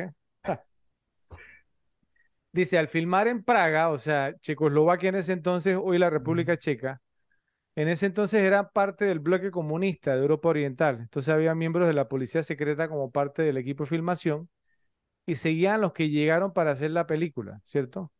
Entonces, eh, a- gra- gracias a eso, digamos, entonces, pues no era como, o sea, llegan los de Hollywood, entonces, bueno, personas, digamos, pues que están, ¿cierto?, en un régimen comunista, ¿cierto? Tuvo muy, muchas historias muy graciosas. Una en particular yo que me gustó mucho, la contó F. Mary Abraham en el documental. Dice que él estaba con uno de los, me acuerdo que era asistente director, me, me menciona el nombre, pero realmente no es nadie así. Entonces que, que se hicieron como amigos allá y que entonces, o sea, pero no, que era uno de estos tipos, tú, tú sabes, uno de estos hippies, que era de que, hey, que sí, que you stick it to the man, ¿cierto? O sea, que no me gusta que me estén espiando y sí, Mary. Abraham como de que, hey, tranquilo, brother, o sea, pues no, o sea, estamos aquí para filmar la película, ellos están en su cuento, déjalo. No, que yo estoy seguro, ¿cierto? O sea, pues que en las habitaciones nos, nos tienen micrófonos y no sé qué, y, y Abraham le decía, "Oh, olvídate de eso. Entonces, las habitaciones eran inmensas, no digamos en el hotel, porque la ciudad como era, y Eh, entonces tenían estas lámparas que candelabros que eran como arañas, ¿cierto? Que son inmensas. Entonces, y, y alfombra, digamos, estas viejas y todo lo demás. Entonces dice que estaba en la habitación de Abraham y que el otro decía, "Ah, es que yo tengo que encontrar micrófono y que no sé qué. Entonces, ah, no, que se puso a buscar por todos lados y Abraham dice, yo tengo hambre, va- vamos a cenar. Y dice, dame unos minutos que yo estoy seguro. Entonces, enrolla, digamos, o sea, le- levanta como la alfombra y se encuentra, digamos, entonces como un tema con, como con dos tornillos y él dice, él dice, te lo dije, aquí está, aquí está. Entonces agarra como un cuchillo de, de la cocina de, de la habitación y empieza a, desenro- a desenrocar. Y era el candelabro del piso abajo. Y que los dos escucharon cuando ¡pam! Ay, ya la- se, ca- se cayó y dice Mary Abra- Abraham, y dice, "Ni- los dos no habíamos salido de una habitación tan rápido como en aquella ocasión y nos fuimos a cenar y no dice, y por suerte nunca se dieron cuenta que fuimos nosotros, digamos, Pues, por entonces, suerte no mató a un, a un individuo ahí no abajo. mató a alguien ahí abajo, sí. Bueno, ahora viene el, el- el dato que me guardé y te la paso, porque tengo muy, muy, muy chama. Entonces escucha esto, Joe.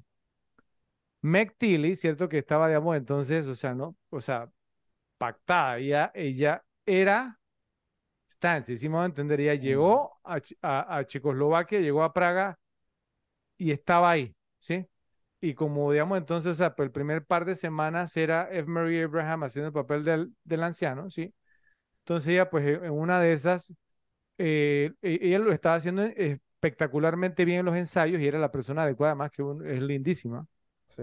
Pero un día antes de empezar a filmar sus escenas, sufrió una lesión seria en un partido de fútbol. ¿eh? Entonces, el, el- ligamento anterior, ¿cierto? Se lo destrozó, ¿cierto? Entonces quedó fuera, fuera de la película. Entonces, escucha esto. Después de, de- de su lesión, entonces, Foreman, Schaffer, el guionista, y Tom Hulse volaron a Nueva York durante un fin de semana. ¿Vale?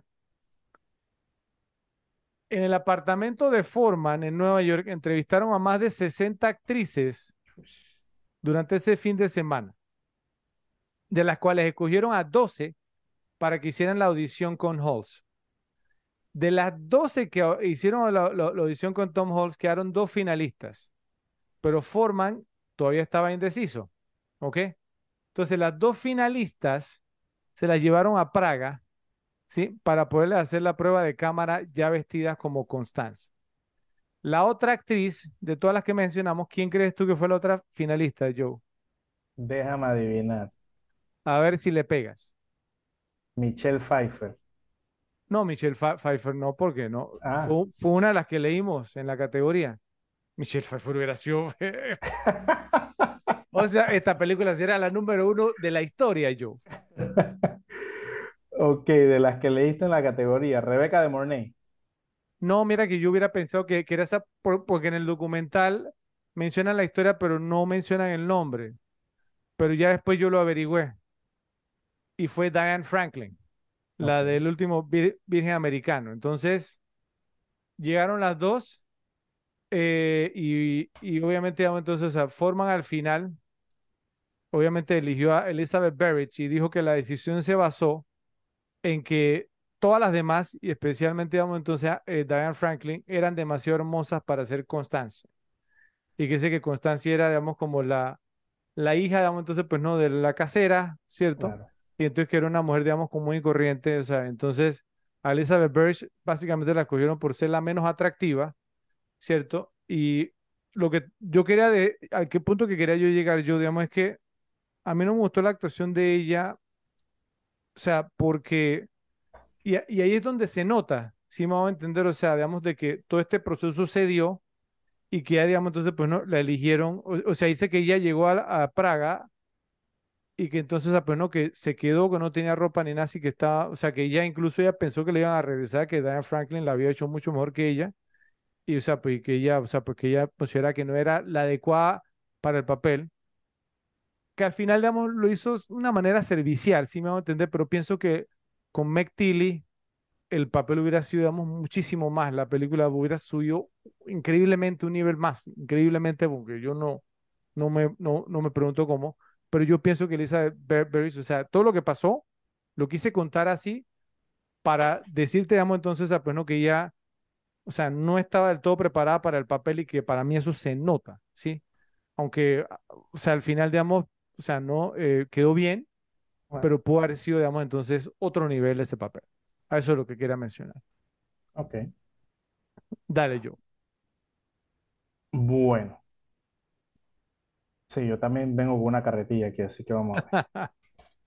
Ok, irónicamente, pues lo que decíamos en antes de que estamos hablando de que si la película deja mal parado a Salieri, pues irónicamente la película ayudó a provocar un renacimiento de la música de Salieri que anteriormente la enguidecía en la oscuridad. que ese era el que te estabas eh, guardando hace un rato, Lo hizo un nombre conocido. Exactamente, cuando su música estaba totalmente olvidada. Así es. Así que creo que le, le hizo un gran favor. Eh, al, filmar el- la escena en que Salieri está escribiendo la, la misa del pues, el Requiem, Sí, ¿no? Bajo el dictado de Mozart, Tom Holtz se saltaba líneas deliberadamente para confundir a F. Murray Abraham con el fin de darle impresión que Salieri no podía entender completamente la música que se dictaba. que le ayudó a Abraham, digamos, después de esa escena como de que no, no entiendo, no entiendo si eso era, Exacto, eso era real. exacto, Qué, genialidad, exacto. ¿no? Eh, ¿Cierto? genial, total. Ok, esta, esta me pareció sumamente interesante. De hecho, digo, yo, yo no me, yo no quiero decir que yo soy el gran conocedor de musical de instrumentos, pero es que se ve muy veraz y ahora que cuando encontré este yo dije con razón. Eh, pero dice que varios profesores de música afirmaron que después de estudiar todas las teclas musicales que se tocan en los pianos a lo largo de la película, ninguna tecla se forma, se- perdón, ninguna tecla se toca incorrectamente en comparación con la, con lo que se escucha exactamente en el mismo momento. Increíble. En otras palabras, lo que ves es exactamente lo que escuchas. Sí, entonces Jeffrey Jones, que lo hace, incluso que el, el de él tiene que sonar mal, ¿sí? Exacto, Eh, exacto. F. Murray Abraham, que no tenía ningún dote musical, él lo dice en el documental. Y lo más interesante, yo, esta historia es muy graciosa también con Tom, Tom Holtz, porque entonces Tom Holtz, él dice, y él dice eso, digamos que él tuvo que, o sea, que él ensayó por meses, digamos, como Que cuatro aprende a tocar de espalda. O sea, que aprende a tocar de espalda para que no se vea Sí, fake. y él, él lo menciona en el documental, o sea, digamos que él dijo, la escena en la que yo toco de espalda, eso es algo, digamos, que tú no lo puedes fingir, simplemente tienes que hacerlo. Él dijo, tengo que hacerlo. Entonces, y lo logró.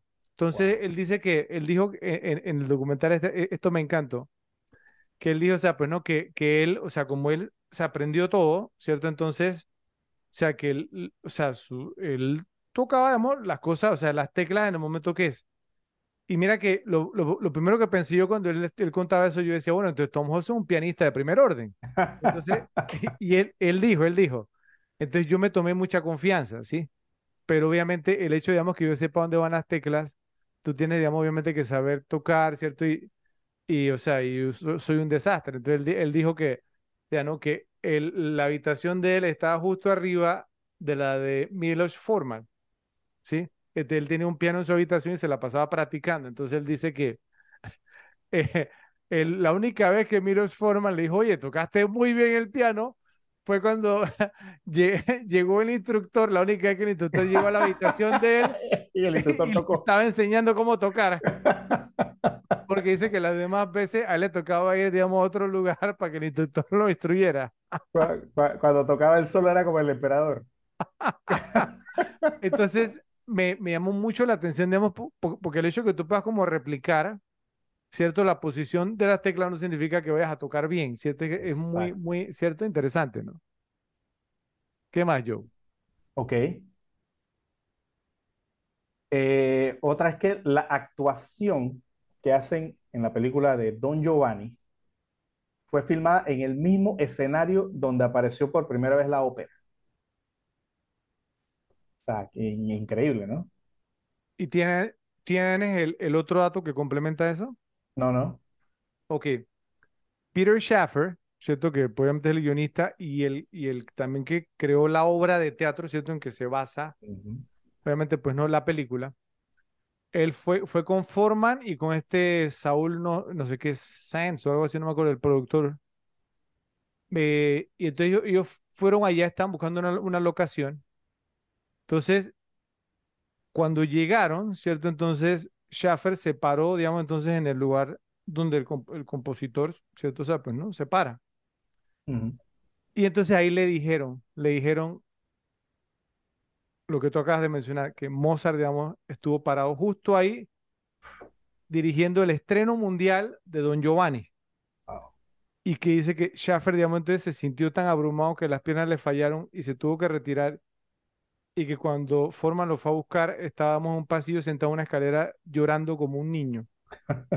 Porque él había dedicado gran parte de su vida a estudiar a Mozart para crear la obra.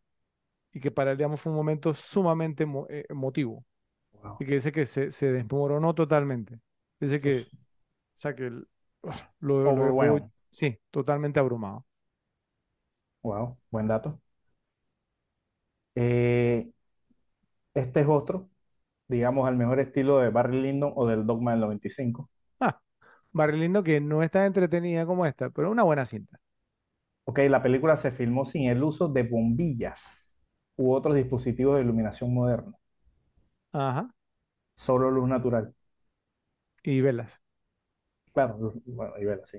Luz natural y velas, y, y, pues le da ese toque como de Barry Lyndon, ¿no? De naturalidad y de, y de época, porque pues, obviamente Sí. época nada, época nada se, se iluminaba con bombillas. Entonces, esos son detalles que no se notan, pero cuando ¿no? lo ves a fondo te das cuenta que la película tiene otro tono, ¿no? Sí.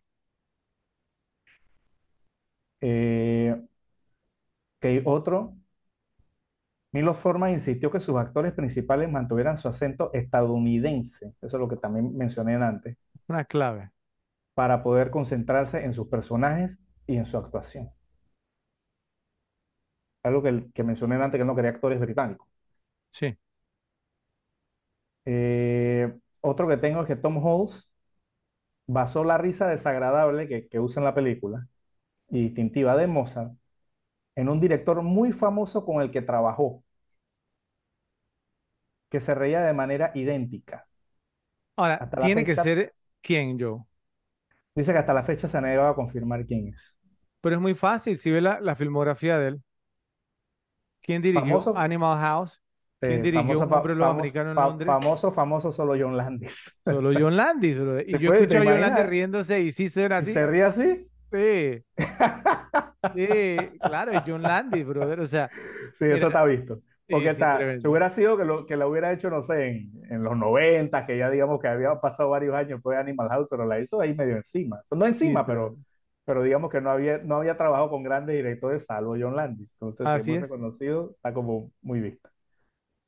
Bueno, y la última que tengo es que, bueno, si Tom Holtz con el tema del piano, pues F. Mur- F. Murray Abraham aprendió a leer y dirigir música para su papel. O sea, leer música. increíble, increíble. Increíble. ¿Qué más, yo? Ya, solo tengo eso. Ok. Bueno, eh, yo tengo otras cositas. Aquí vamos. Salieri no era casto, digamos, entonces ese fue un tema, que sí no, no, no le pegaron bien. En la vida real estuvo casado y tuvo hijos. ¿Sí? Eh, Simon Callow, que fue el que mencioné, digamos, también como el, ¿cómo que se llama ese actor? ¿Te, te acuerdas?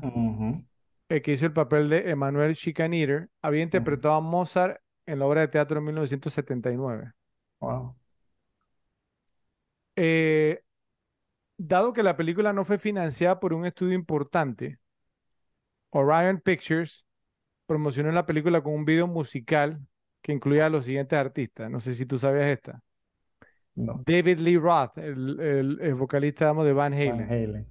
Y cortes de Bruce Springsteen, Van Halen, Kiss, Michael Jackson, David Bowie y Madonna bailando junto a la Sinfonía Sinfónica de Mozart número 25 en sol menor. El video lo pueden encontrar en YouTube. Es una genialidad, la verdad, para promocionar la película. Eh, la interpretación, digamos, no, eh, digamos, pues no, del, de, ¿cómo se llama? Eh, del, de Don Giovanni, digamos, en la, la casa de ópera que tú mencionabas, digamos, que era una casa de ópera, digamos, real, donde estuvo Mozart, ¿sí? Era de madera. Entonces, no había sido modernizada. Esto incluía, entonces la iluminación interna. Entonces se iluminaba con lámparas de gas y era un peligro, digamos, sí, total. Entonces podía quemarse en cualquier momento. Para filmar, los candelabros tenían miles de velas, ¿sí? Entonces había como 40 o 50 bomberos todos los días mientras que filmaron ahí Joe. E incluso en el, en el documental que, yo, que yo, yo te digo que viene con la película, ahí lo podemos ver. El actor que hacía el papel de Don Giovanni en la ópera, él debió usar, digamos, tú, un sombrero que tiene unas plumas. Entonces, esas plumas, en, en una de las escenas, él se echó hacia atrás y se incendiaron. ¿ok? Y entonces ahí está el footage, o sea, está el, ¿sí? el video del tipo con la plumita ahí y no se había dado cuenta. Y entonces lo gracioso fue que había como 40 o 50 bomberos, pero como Foreman era, o sea, no como el que cuando la cámara ahí está rodando, que nadie que no diga corte. los bomberos, entonces se metió un bombero diciendo como, señor Forman, es que el sombrero está encendido. Y bueno, de los 40 o 50 bomberos, ese ese fue el, el valiente.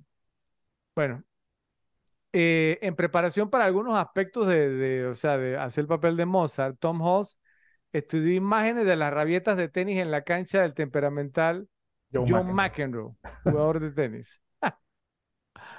Ok, este dato me encantó, Joe, ¿sí? ¿Tú, tú- tú te acuerdas la escena, digamos, en la, en la fiesta donde Mozart, digamos, toca, o sea, no, digamos, al, revés, que enfocaba a un niño, ¿te acuerdas?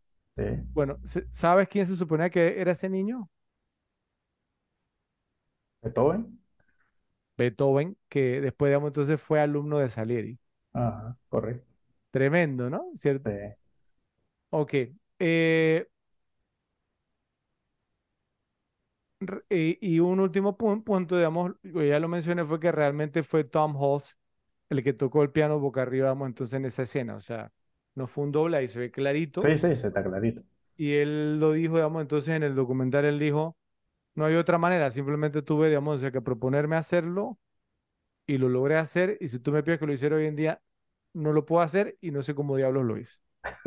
Así que entonces, mira, este, este es una de las categorías más divertidas, una de las instancias más Sí. divertidas de esta categoría. Siento que una, uno, cuando una pel- pel- película es tan grandiosa como esta, este tipo de cosas suceden. Así que, bueno, repes, nos dicen por favor qué les pareció la categoría de datos medio googleados y si encontraron algo que nosotros no mencionamos.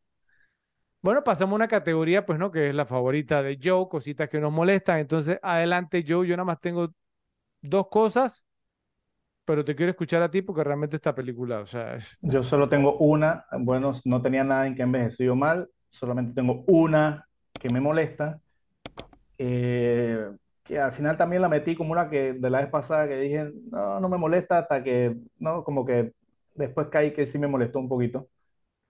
Pues y, y es todo el tema de que, o sea, ¿cómo tú no te das cuenta de que se te mete una extraña en tu casa a trabajar de gratis y que te estás fil- filtrando información? O sea, eh, eh, la información llegaba a otras personas y, tú, y, y- y- no, y cuando Mozart dije, ¿cómo tú sabes eso? ¿Te acuerdas de esa parte? la, Oye, la que boda de Fígaro. han dicho que estás con la boda de Fígaro, no sé qué. Eh, eh, y, que quién sabe, quién- o sea, ¿quiénes son, quiénes son los candidatos? Constance, la empleada nueva que entró a trabajar misteriosamente de gratis, y tú. Digo, Y el papá. Claro, y el papá, digo, si hilamos muy delgado, ¿no? Y nos vamos con el tema, ah, bueno, qué sé yo, en Mozart en una borrachera lo dijo ahí en, en delante de todo el mundo, y pues, eso pudiera ser una explicación si quieres, ¿no? Rebuscar, Sí. pero, dude, estás metiendo a una perfecta desconocida, totalmente misteriosa, que no te pide que le pague, y quién me va a ser la primera sospechosa de la información. Es ella, y Claro. ahí se quedó hasta el final. Hasta que ella misma decidió irse, bueno, se quedó hasta el final porque fue hasta el entierro.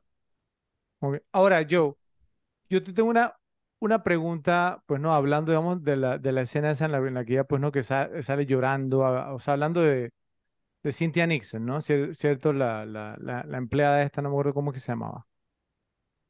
Le, le, le dan un nombre, creo que sí, ¿no? ¿Cierto? Ella tiene un nombre en la película. ¿O ¿Cuál? no? Eh, Cynthia Nixon, o sea, ella tiene el nombre. Sí, Ah, Lord, Lori. Lori, la sirvienta de Mozart. Ok. Bueno, eh, la pregunta que eh, que te quería hacer era, o sea, pues, ¿por qué crees que está ella llorando? Si me va a entender, o sea, o sea, como- o sea, que ella sintió que contribuyó a la muerte de él. ¿Es por eso? O sea, Claro, claro. ¿contribuyó? Entonces, en tu opinión, ella contribuyó a la muerte de él. Claro, porque ella sabía que era, o sea, ella estaba clara, ella se vio que ella incluso hablaba con Salir y todo eso, y que quería que se metiera ahí, Salir tuvo con él, con él cuando murió, entonces era obvio que era, era por ese motivo, y que ella fue un instrumento para eso. Ahora, pero, pero aquí en el punto, sí, o sea, por, por- por- porque la, la temática de la película vemos que Salieri se acusa a sí mismo de haber matado a Mozart. Entonces, ¿tú estarías de acuerdo, digamos, con que él mató a Mozart? O sea, directa o indirectamente. Sí, ¿Tú dirías que la sí, sí lo mató? la película, sí, claro. Ok. Entonces, digamos, por eso, digamos, entonces, pues no, la reacción de ella de como el sentimiento de culpabilidad, de que ella se prestó para, para eso por unos... Claro. por, por unas cuantas monedas, ¿cierto? Lo que le habrán Exacto. pagado. ¿Sí? Sí. Ok. Bueno, ¿qué más traes? No, no, solo tengo eso, de verdad. Esta película Es perfecta la película. es perfecta, es perfecta. Bueno, yo aún así yo tengo dos cosas, yo. Eh, una que ya la mencioné, pero, o sea, pero la quiero re- repetir, digamos, a mí me molesta mucho, digamos, que el papel de Constance Mozart no fuera interpretado por Meg Tilly o incluso hasta por Diane Franklin. O sea, eh, como mencioné anteriormente, aunque no es lo suficiente para decir que arruinó la película, o sea, realmente nunca me gustó del todo la actuación de Elizabeth Berridge. Y todo el proceso, digamos, de casting que mencioné anteriormente me confirmaron, digamos, el por qué siempre me ha molestado y es porque obviamente pues no estaba, digamos, del todo preparada pa- pa- para el papel. Dadas las cir- circunstancias, debo aplaudirla, ¿cierto? Por- porque, o sea, o sea, no, no quedó, digamos, tan, o sea, digamos, mal, pues vamos a ponerlo así. Pero pudo haber sido fantástico el papel. Inclu- incluso, digamos, yo ahí, o sea, no hay, hay, hay footage, ¿cierto? Y fotos, digamos, de Meg Tilly. O sea, no, ya, digamos, o vestida, ¿cierto? En, en los ensayos vestida y hubiera, o sea, la película hubiera sido otro tono, Me- Meg Tilly, o sea, uff, o sea, o sea, no, es que una lástima, ¿no? Pues que se puso a, a jugar fútbol allá, digamos, entonces en Checoslovaquia. Bueno, y lo otro que me molesta yo, que realmente mira que no es culpa de la película, ¿sí? Me molesta que Ralphie no haya estado para este episodio, porque yo sé que él no ha visto Amadeus y que perdimos la oportunidad de introducirlo a esta bestialidad de película. Sí. Además, no sé si tú concuerdas conmigo, Joe, pero Ralphie se deja un parecido con Tom Holtz, digamos, al menos cuando está haciendo el papel de Mozart. No mira que, que to- no, que, no, que Tom Holtz con la peluca. no te, exactamente, no mira que tú no te imaginas, digamos, a Ralphie haciendo el bailecito de lo que mencioné yo. de- ¿Lo ves o no lo ves? O así como, como la, la foto que tengo aquí atrás. Sí, que eh, manejan como el mismo el overbite, sí, un poquito, ¿no? ¿Cierto? Ah, por favor, entonces me molesta, me molesta Sin, porque sin el bigote, nada más, sin el bigote, sin el para bigote. este episodio, o sea, no, sin el bigote, claro. Porque es que, eh, eh, o sea, realmente, y yo no sé si, eh, o sea, por- porque las veces que mencionamos a Amadeus, él se veía reacio, ¿cierto?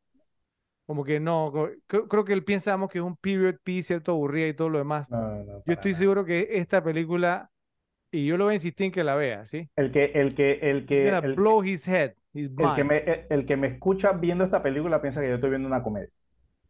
Ajá, ajá. Porque Y es es, que, es que, no, no, no, te ríes mucho, te ríes mucho en la película. y es que, y es que la gente, la gente ve, digamos, que es period piece, que es música clásica, Claro, música clásica, piensa que es piensa un que es una tema, muy, aburrido y todo lo o demás. snob, lo que sea. Y qué va, brother. O No, sea, no, no, no. es, es una película sumamente divertida, sumamente bien hecha, y por eso me molesta, digamos. Entonces, sí, me molesta que no haya estado Ralphie. Así que, repes, esas fueron las cositas que nos molestaron de la película Amadeus. Por favor, nos dicen en la sección de comentarios sus opiniones. Para finalizar, Joe, ¿quién ganó la película? Ok, yo tengo como único candidato, digamos, que, que pienso que aplica con el concepto que, y que, que fue el más beneficiado para mí, es, Murray Abraham. O sea, no solo ganó el Oscar, sino que digamos que pienso que se ha mantenido más vigente, no siendo una superestrella ni nada por el estilo, pero es un actor conocido que sale en muchos papeles. Eh, salió, pues la, la última que me acuerdo haber visto con él es esta de Wes Anderson, Gran Budapest Hotel, él sale ahí. Sí, él sale. Eh, eh, y, y se es un actor que se mantiene vigente, un gran, gran actor. Y, y- y- y pienso que esta película fue el trampolín para él, sin duda. No, sí, o sea, él, él, él venía como hablamos, ¿no? Y él mismo lo dijo en, ¿cómo se llama? En el, cuando él, ganó el Oscar, como lo mencioné, sí. Ah, pues no, que él, él dijo, o sea, pues no, que, que, él llevaba 25 años ensayando, ¿sí?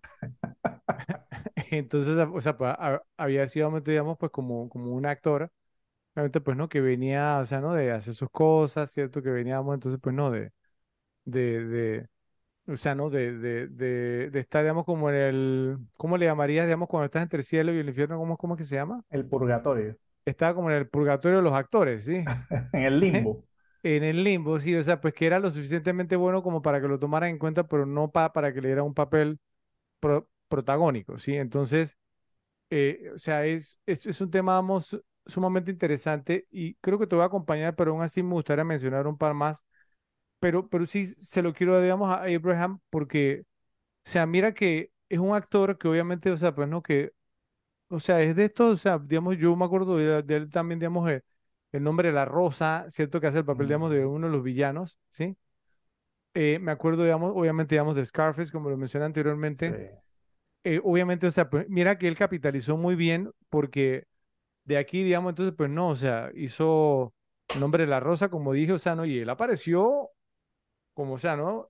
Eh, como en la mitad de la pe- película, como, wow, F. Murray Abraham, y una pe- película donde está Sean Connery, ¿cier- ¿cierto? Y está Chri- Christian Slater también.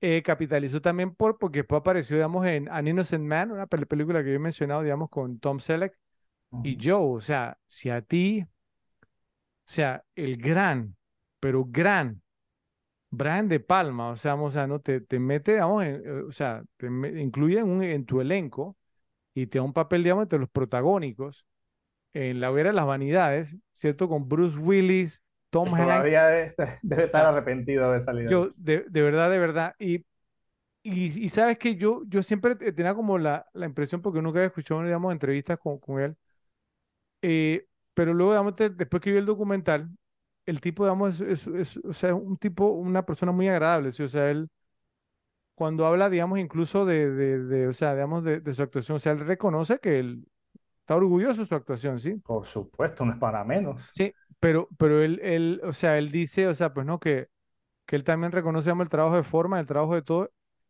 y cuando él, él recibió el Oscar, Joe, y, y lo puedes buscar, ¿sí? Eh, eh, cuando él gana el Oscar, obviamente Tom Hanks estaba entre los nominados, y él dijo, o sea, lo, lo único que falta esta noche Sí, para que sea, digamos, de una noche per- per- perfecta, es que Tom Hanks esté aquí al lado mío recibiendo el, el Oscar conmigo.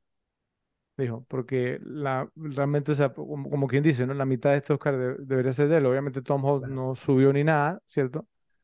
Pero fue, o sea, era su momento, si me va a entender, y él lo compartió con Tom Hanks.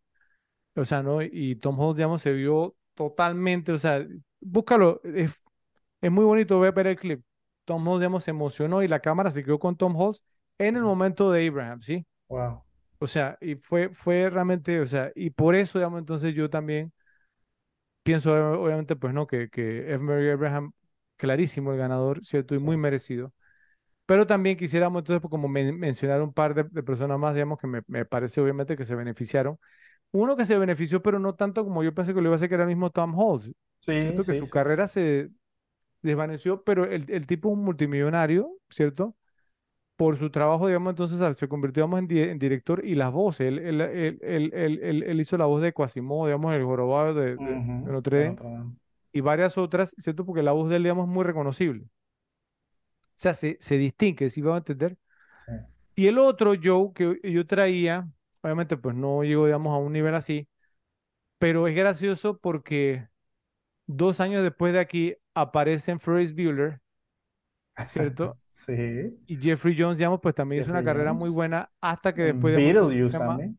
claro, tuvo un tema con el, es- eh, bueno, eh, eh, Joel apareció también en, en Ed Wood, Ah, ¿cierto? En Sleepy Hollow también salió. Sleepy Hollow, ¿cierto? O sea, una buena carrera. Después tuvo un escándalo, digamos, con pornografía infantil, un tema así. Yo no sabía. Sí, sí, eh, y bueno, pues no, eh, no lo metieron pre- preso ni nada, pero perdió como 10 años su carrera, 8 o 9 años, algo así. Ah, Eh, regresó a trabajar, hizo un par de películas, pero o sea, ¿no? Le afectó se muchísimo. desvaneció, sí. Sí, se desvaneció totalmente. Entonces, pero creo que sin duda alguna, ¿cierto? F. Mary Abraham ganó, ya Milos Forman era quien era, ¿cierto? Elizabeth Berrich, aparte que actuó mal, su carrera no fue a ningún lado, y mira que no fue casualidad, si me va a entender. No, o sea, realmente no, no, no, e- no era la persona, pero bueno, igual no dañó la película.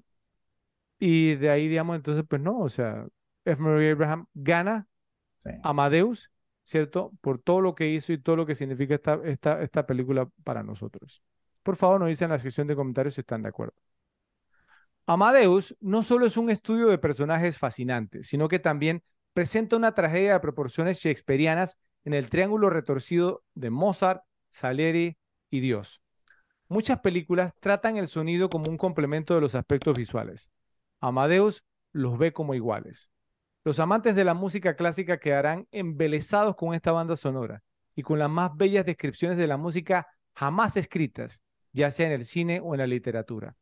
Y el hecho de que se pudiera escuchar la música que acompañaba las palabras pronunciadas por Salieri lo convirtió en uno de los logros más impresionantes jamás filmados. Incluso aquellos que prefieran a Metallica o a Nine Inch Nails se encontrarán presentados aquí a una nueva dimensión de la música y no se aburrirán ni se desanimarán en lo más mínimo. Amadeus es, sin duda, un clásico moderno, un logro cinematográfico de los más altos estándares alcanzados en la historia del cine. Una de las mejores películas jamás realizadas, a la vez trágica y desgarradora, alegre y obscena. La música, magnífica y apasionada por sí sola, hace que valga la pena verla. La historia en capas y los personajes complejos y profundamente heridos hacen que valga la pena volver a visitarla una y otra vez. Por eso le dedicamos un episodio aquí, en las repetibles. Gracias, José, y gracias a ustedes, Repes, por estar con nosotros. Los esperamos en el próximo episodio de las repetibles. ¿Por qué? Porque hay películas para ver y disfrutar una y otra vez. Y corte.